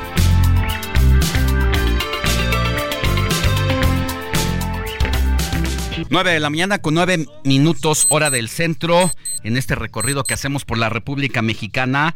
Vámonos hasta allá precisamente a Guerrero en Acapulco donde usted nos está sintonizando por el 88.9 de FM, bueno, donde suele sintonizarnos porque con los problemas de Otis, todas las radiodifusoras van paso a paso, las comunicaciones siguen restableciéndose y también nos escucha en Radio Chilpancingo por el 94.7 de FM donde también puede escuchar Antonio Ramírez, gerente y conductor de El Heraldo Radio.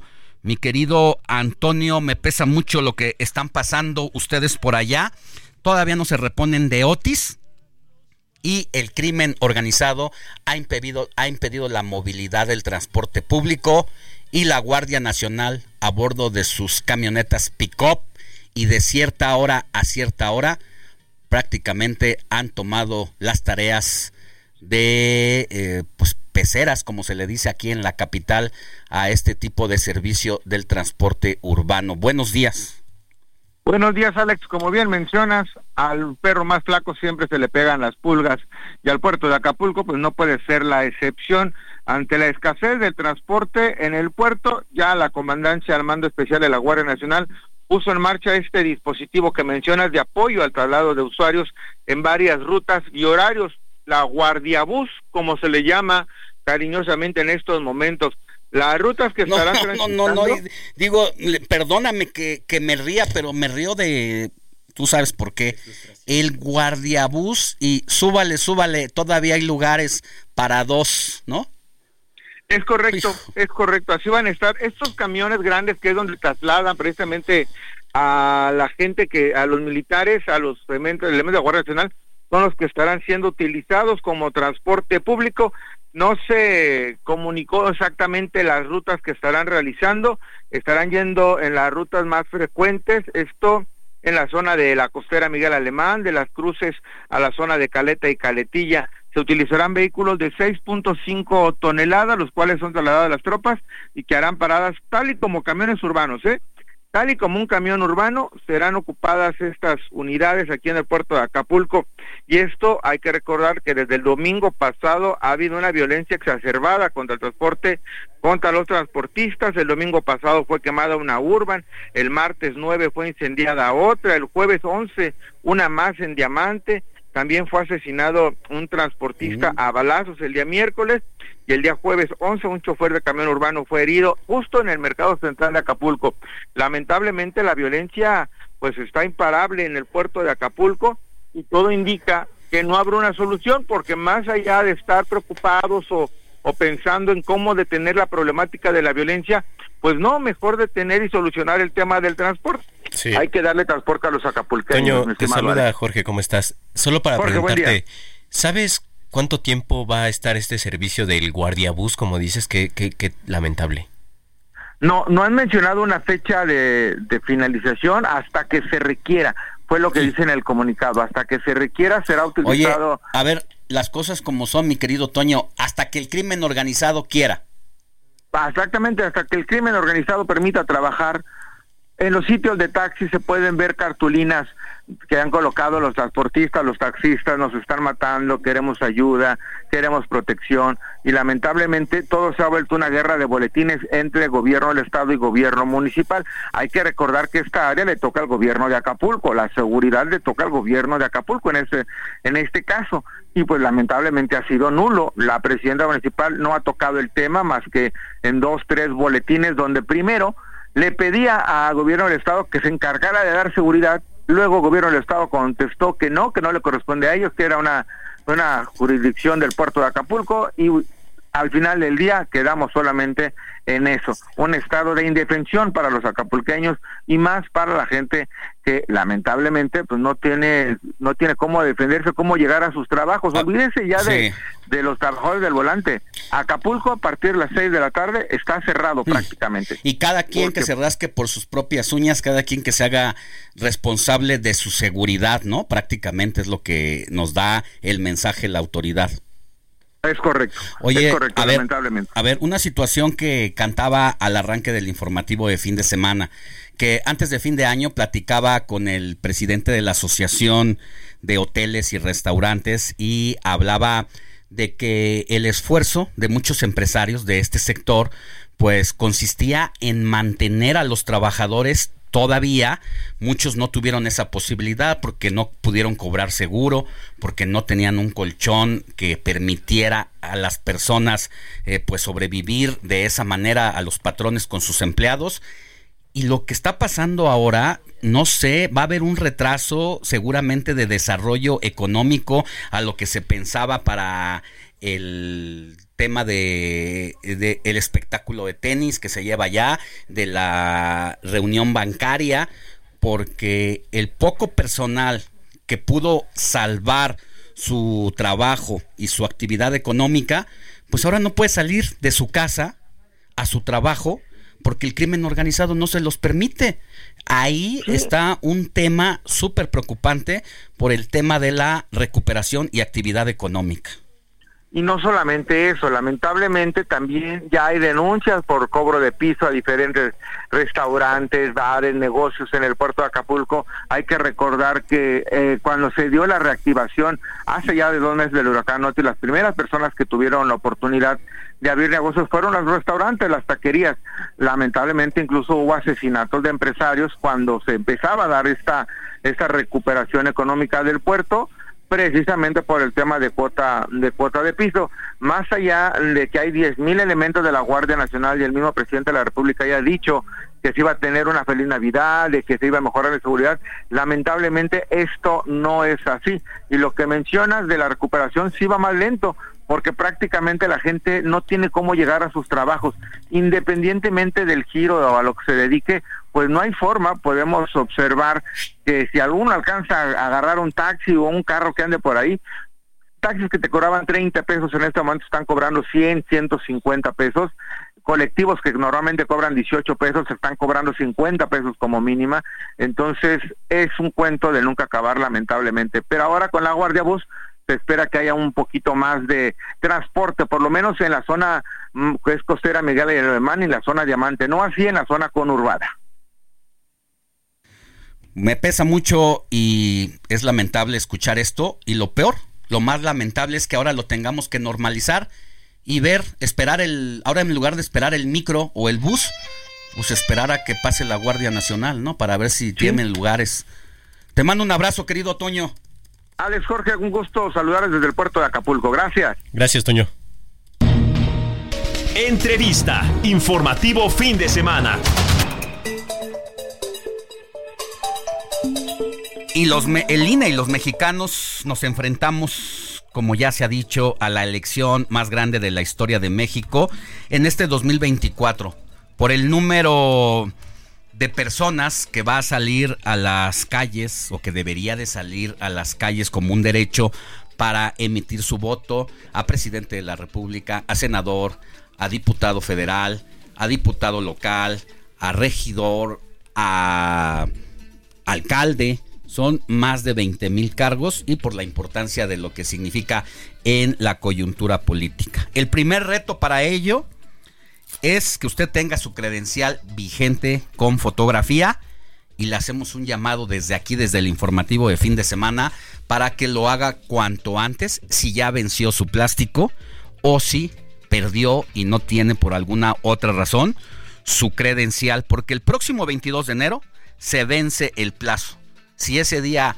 usted llega sin la credencial, pues se queda fuera de la votación y usted tiene una responsabilidad con la historia.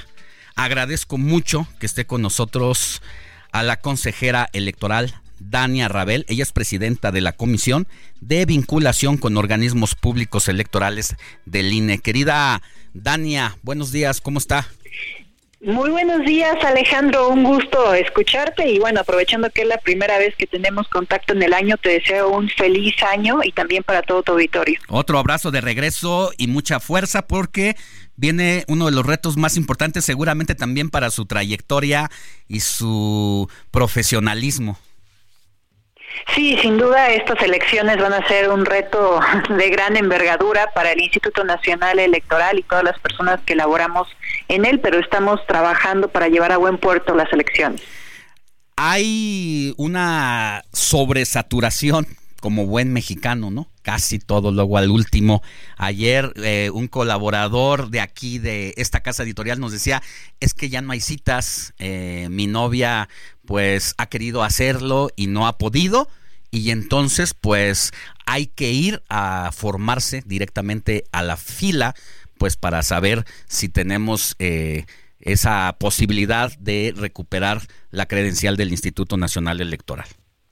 Primero, como tú bien decías al inicio de esta entrevista, es importantísimo que la ciudadanía cuente con su credencial para votar y que esta sea vigente para que puedan ejercer su derecho el próximo 2 de junio.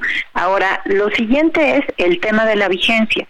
Si las personas advierten que en su credencial para votar tiene una vigencia hasta 2024, eso implica que todo este año va a ser vigente y por lo tanto van a poder ejercer su derecho a votar sin necesidad de que hagan una renovación si la credencial dice una vigencia hasta 2023, nosotros tomamos un acuerdo en el INE para que esa credencial pueda seguir siendo válida hasta el día de las elecciones. Entonces, también para que sepa eso la ciudadanía.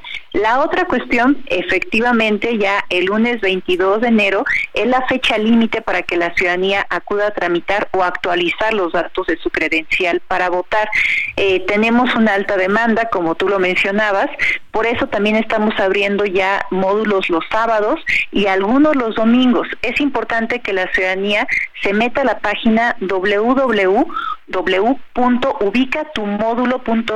www.ubicatumódulo.ine.mx para ver qué módulos le quedan más cercanos de los que van a abrir sábados y domingos. Efectivamente, la gente puede acudir ya sin cita, pero pues el trámite será más tardado. Bueno, pues ahí está. A ver, no quiero no quiero este, hacer este llamado como para confiarnos, pero nada más. ¿Existe la posibilidad de que pudiera ampliarse el plazo?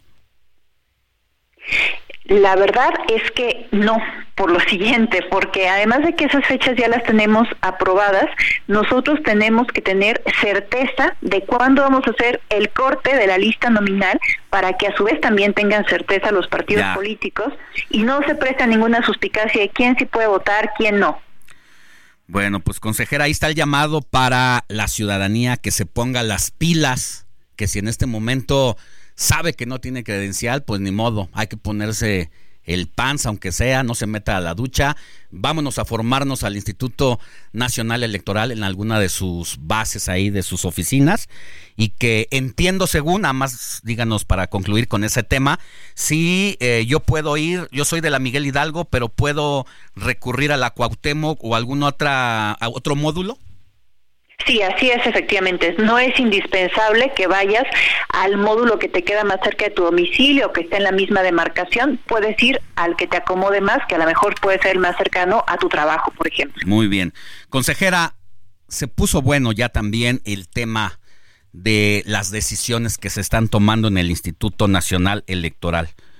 Habemos quienes decimos que hay una estrategia del gobierno federal por tomar los organismos autónomos, sobre todo de los del arbitraje electoral. Lo que vimos en el Tribunal Electoral del Poder Judicial de la Federación, este cambio de presidente en una guerra política interna y que finalmente terminó con la destitución del magistrado presidente Reyes, bueno, pues no quedó dislocada esa decisión con lo que está ocurriendo en un pimponeo entre la presidenta del Instituto Nacional Electoral, que quiere poner a como de lugar a gente muy suya en representaciones de organismos, de áreas relevantes para el proceso electoral de este año, ahí adentro del INE, y pues parece que hay una complicidad entre la nueva presidenta del tribunal con la presidenta Guadalupe Tadei del INE. ¿Qué nos puede decir al respecto? Creo que es importante que recopilemos esta historia por lo menos hasta finales de diciembre, ¿no? Del año pasado, lo que ocurrió. Ya llevábamos varios meses sin que se nos hicieran propuestas para que tuviéramos personas titulares en nueve áreas que teníamos hasta ese momento vacantes, ¿no? Sin una persona titular. Así es que lo que hicimos varias consejerías.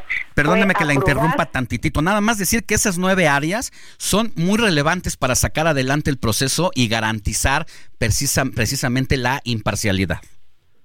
Sí, por supuesto. Estamos hablando de áreas, por ejemplo, como la unidad técnica de fiscalización, quien es quien se encarga de revisar todos los recursos que gastan los partidos políticos y las personas que aspiran a una candidatura, nada más por mencionar una. Pero efectivamente teníamos esas áreas sin que se nos hubiera hecho la propuesta por parte de la presidencia de quién podría ocuparla. Y ah, también aquí hay que decir algo, nuestro reglamento le da nada más esa posibilidad de hacer propuestas a la presidencia al para que las proponga al Consejo General. Consejera, la voy a atropellar otra vez en la conversación. Aguántenos tantito en la línea. Nos llega la guillotina para los compromisos comerciales y volvemos. Se pone buena la charla. Pausa y seguimos con la consejera Dania Rabel.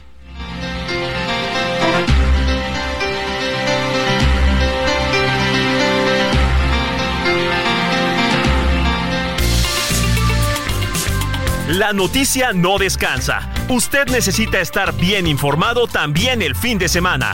Esto es Informativo El Heraldo Fin de Semana. Regresamos.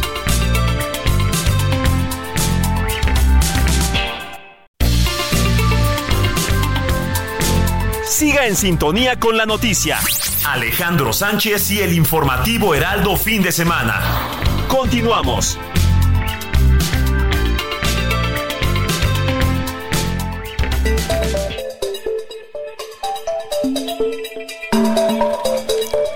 9 de la mañana con 30 minutos, hora del centro del país. Nos quedamos, antes de irnos a la pausa, en conversación con la consejera electoral Dania Rabel, presidenta de la Comisión de Vinculación con Organismos Públicos Electorales del INE. Destacamos la relevancia de tener lista la credencial de elector para la cita del 2 de junio de este año en las casillas electorales que serán desplegadas en todo el país. Fecha límite para renovar o tramitar la credencial es el próximo 22 de enero. Luego estábamos platicando de el tema del Tribunal Electoral del Poder Judicial Federal, así como del Instituto Nacional Electoral, sobre la decisión de que Guadalupe Tadei, la presidenta del INE, designe de manera directa, que no debería porque el reglamento o la ley orgánica interna del INE no lo permite, pero que se ha ido a buscar, de alguna manera decirlo, complicidad al Tribunal Electoral para que se le permita. Consejera, nos estaba dando este contexto precisamente tan relevante a partir de diciembre para continuar con esta historia. Gracias por esperarnos. Así es, Alejandro. Después de nueve meses en donde no recibíamos las y los consejeros propuestas por parte de la presidencia del instituto, que es quien la única figura que puede hacerlo para distintas titularidades que nos faltaban en el INE y ya en pleno proceso electoral, se aprobó por una mayoría de consejeros y consejeras un procedimiento extraordinario para garantizar que tuviéramos propuestas y que pudiéramos hacer designaciones y que tuviéramos consensos para tener ya estas áreas que estaban acéfalas con una persona titular. Y una de las primeras cosas que se estableció en este procedimiento es darle un plazo a la presidenta de 30 días naturales para que hiciera propuestas de las áreas técnicas que estaban vacantes, que nos presentara perfiles. Eso era importantísimo después de estos nueve meses donde no habíamos recibido ninguna propuesta. Y luego, en caso de que estas no fueran aprobadas, también se estableció un procedimiento para designar una persona encargada primero que no podía ser una persona encargada de estar en ese puesto más de un año porque pues tiene que tener una un carácter extraordinario, una encargaduría de despacho Y segundo también que una persona que hubiese sido rechazada como titular en el Pleno del Consejo General no pudiera ser puesta de manera unilateral por la presidencia como encargada de despacho, porque es una persona que no había generado consensos por, en el, después del análisis de su perfil. Y también que se diera preferencia para que quien fuera encargado de despacho fuera personas de las mismas áreas, ya, ya fuera bien del servicio profesional o que tuvieran la mayor antigüedad en el área, para cuidar mucho la institucionalidad y el profesionalismo. Al final, la sala superior la semana pasada nos revoca, bueno, nos modifica este acuerdo, pero lo cierto es que prácticamente es una revocación e incluso le da mayores alcances a lo que dice nuestro reglamento interior a las facultades que tiene la presidencia. Por ejemplo, específicamente nuestro reglamento interior no permite que se ponga como una persona encargada de despacho de la Secretaría Ejecutiva a una persona que no sea titular de una dirección ejecutiva. Y sin embargo, esta sentencia sí le está permitiendo que pueda poner a una persona encargada de alguna dirección, a su vez como encargada de la Secretaría Ejecutiva. Pero aquí vale la pena detenernos en lo que dice expresamente la sentencia, que dice que se tiene, que le da la posibilidad a la presidencia de designar a una persona como encargada de la Secretaría Ejecutiva, pero dentro de las personas encargadas al momento en que se dictó esa sentencia, encargadas de direcciones ejecutivas.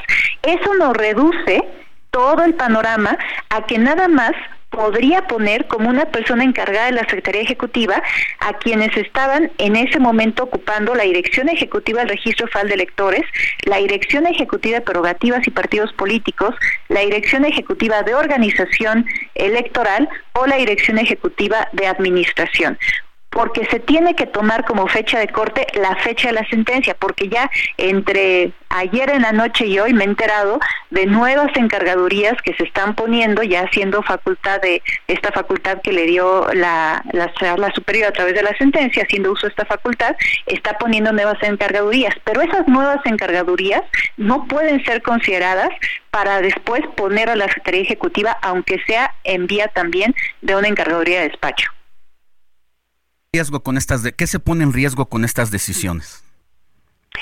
Yo creo que la colegialidad, la, la colegialidad porque, vamos, al final de cuentas, el hecho de que se estableciera de manera expresa, por ejemplo, en nuestro reglamento interior, que para un cargo tan importante como la Secretaría Ejecutiva se tenía que poner como encargado incluso a una persona que fuera previamente director ejecutivo, implica que lo que se buscaba era privilegiar el consenso, porque esa persona que ya estaba ocupando una dirección ejecutiva tuvo que haber pasado por un proceso de revisión de su perfil en el Consejo General y tuvo que haber generado el consenso suficiente y mayoritario para estar ahí. Así es que, aún por la vía de encargaduría, para la Secretaría Ejecutiva se estaba buscando eso, cuidar que ese cargo tan importante contara con un respaldo mayoritario del Consejo General. Sí. ¿Ya es irrevocable entonces esta determinación? Sí, sabemos que las sentencias de la sala superior son definitivas e irrevocables. Ya no hay otra instancia que pueda revisar lo que dijo la sala superior. Historia como una decisión cuestionada aún siendo la máxima autoridad, es la representación de la Suprema Corte de Justicia de la Nación, el Tribunal Electoral, ahí se tiene la última palabra, pero se supone que se deben de apegar de acuerdo a las leyes, reglamentos y derecho.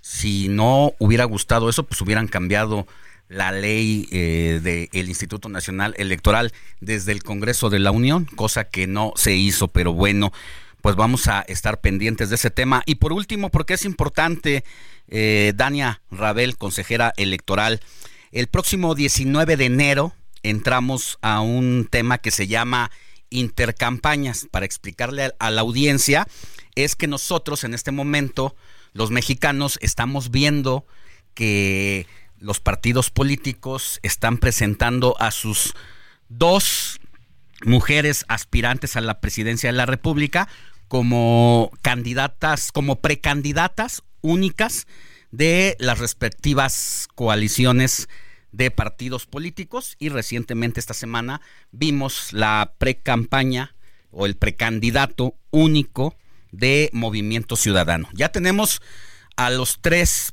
precandidatos que se esperaban por la conformación y la inercia, decisiones de los propios partidos políticos. No esperábamos más de tres conforme fue avanzando este proceso preelectoral.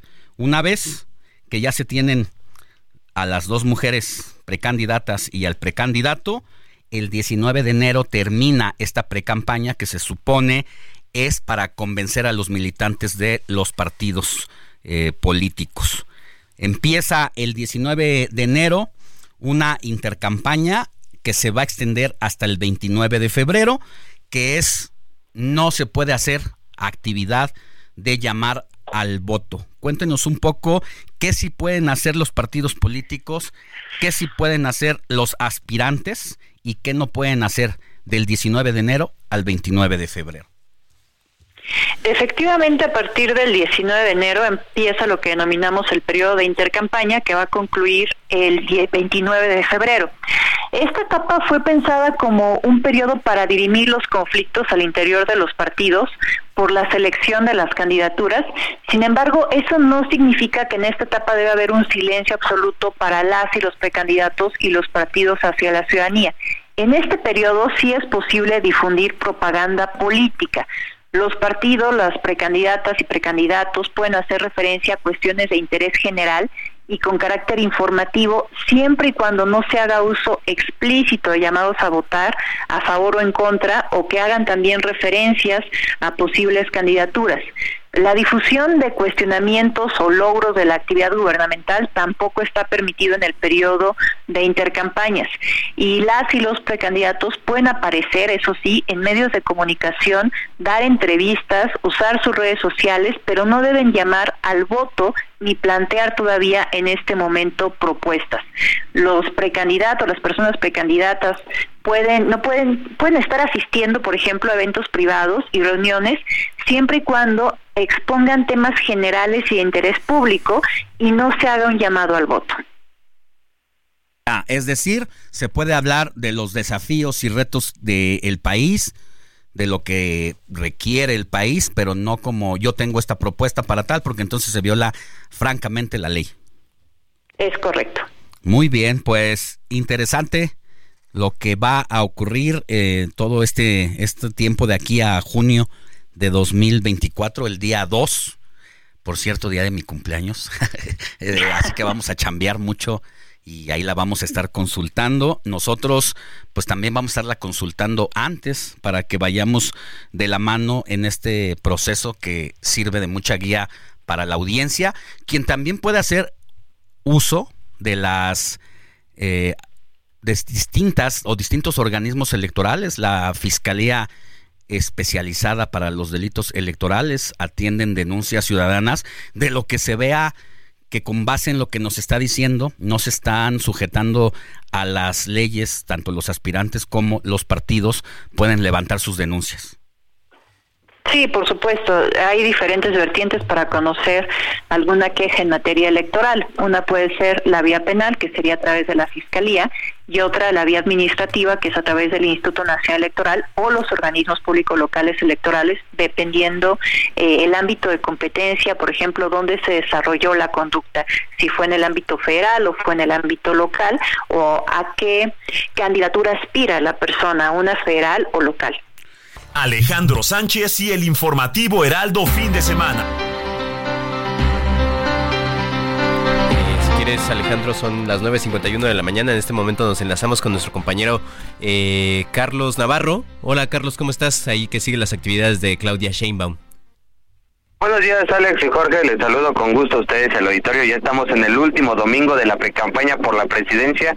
Vamos rumbo a Tulancingo Hidalgo, donde Claudia Sheinbaum va a llevar a cabo un meeting y más tarde en Mineral eh, va a estar en la tarde en otro evento ahí en Hidalgo. Pero les comento que ayer Claudia Sheinbaum visitó el estado de Morelos. Primero acudió al municipio de Yautepec, Tierra de los Chinelos, donde señaló que la oposición no tiene proyecto. En cambio, ellos tienen como proyecto el segundo piso de la cuarta transformación. Escuchemos. ¿Qué los une a ellos? Pues el negocio. los une el dinero, los une el uso de la política para beneficio personal. Ellos no tienen proyecto de transformación. Ellos no tienen proyecto para el país. En cambio, nosotros tenemos un proyecto que le llamamos el segundo piso de la cuarta transformación de la vida pública de México. Más tarde acudió a Cuernavaca, Morelos, donde eh, tuvo una falla técnica en el sonido y algo similar a lo que le ocurrió a Xochitl pero ella dijo sí tiene discurso. Escuchemos. A nosotros se nos va el sonido a veces por fallas técnicas, pero siempre tenemos discurso porque no usamos teleprompter. También, Alex, recordemos que había tenido una disputa con el fiscal de Morenos, Uriel Carmona, acusado eh, de encubrir el feminicidio de Ariadna Fernanda. En este caso, hizo un llamado a llevar a cabo el plan C y ganar también las diputaciones locales. Esto para echar del cargo al fiscal. Escuchemos. Tenemos que ganar las diputaciones locales para que se vaya este fiscal que tiene al Estado en este problema de inseguridad. Como les había comentado al inicio de esta participación, hoy lleva a cabo dos eventos en el estado de Hidalgo. Mañana va a llevar a cabo un encuentro con la American Society en la Ciudad de México. El martes estará volando ida y vuelta a Durango. El miércoles estará en Veracruz y el jueves, el jueves es el cierre de la precampaña por la presidencia de la República. Será a las 17 horas en el Monumento a la Revolución, donde Claudia Sheinbaum esté cerrando este periodo electoral, compañeros. Te mando un abrazo, gracias Charlie. Hasta luego, buen día. Hasta aquí el informativo de fin de semana de este domingo 14 de enero del 2024. Yo soy Alejandro Sánchez, gracias por su compañía. Jorge Rodríguez, jefe de información. Muchas gracias Alex, gracias al auditorio. Ángel Arellano en la producción. Y mi querido Luis Ahumada en los controles, Moni Reyes en los resúmenes. Y mi querido Diego Iván González en la asistencia también de producción. Nos escuchamos la próxima. Éxito.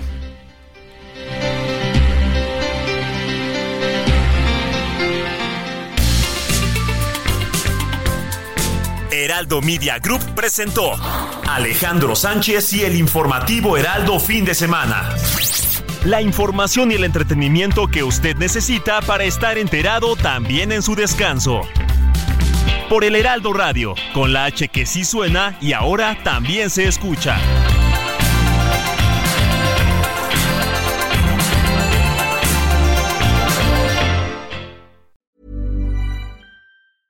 Cool fact a crocodile can't stick out its tongue. Also, you can get health insurance for a month or just under a year in some states. United Healthcare short term insurance plans, underwritten by Golden Rule Insurance Company, offer flexible, budget friendly coverage for you. Learn more at uh1.com.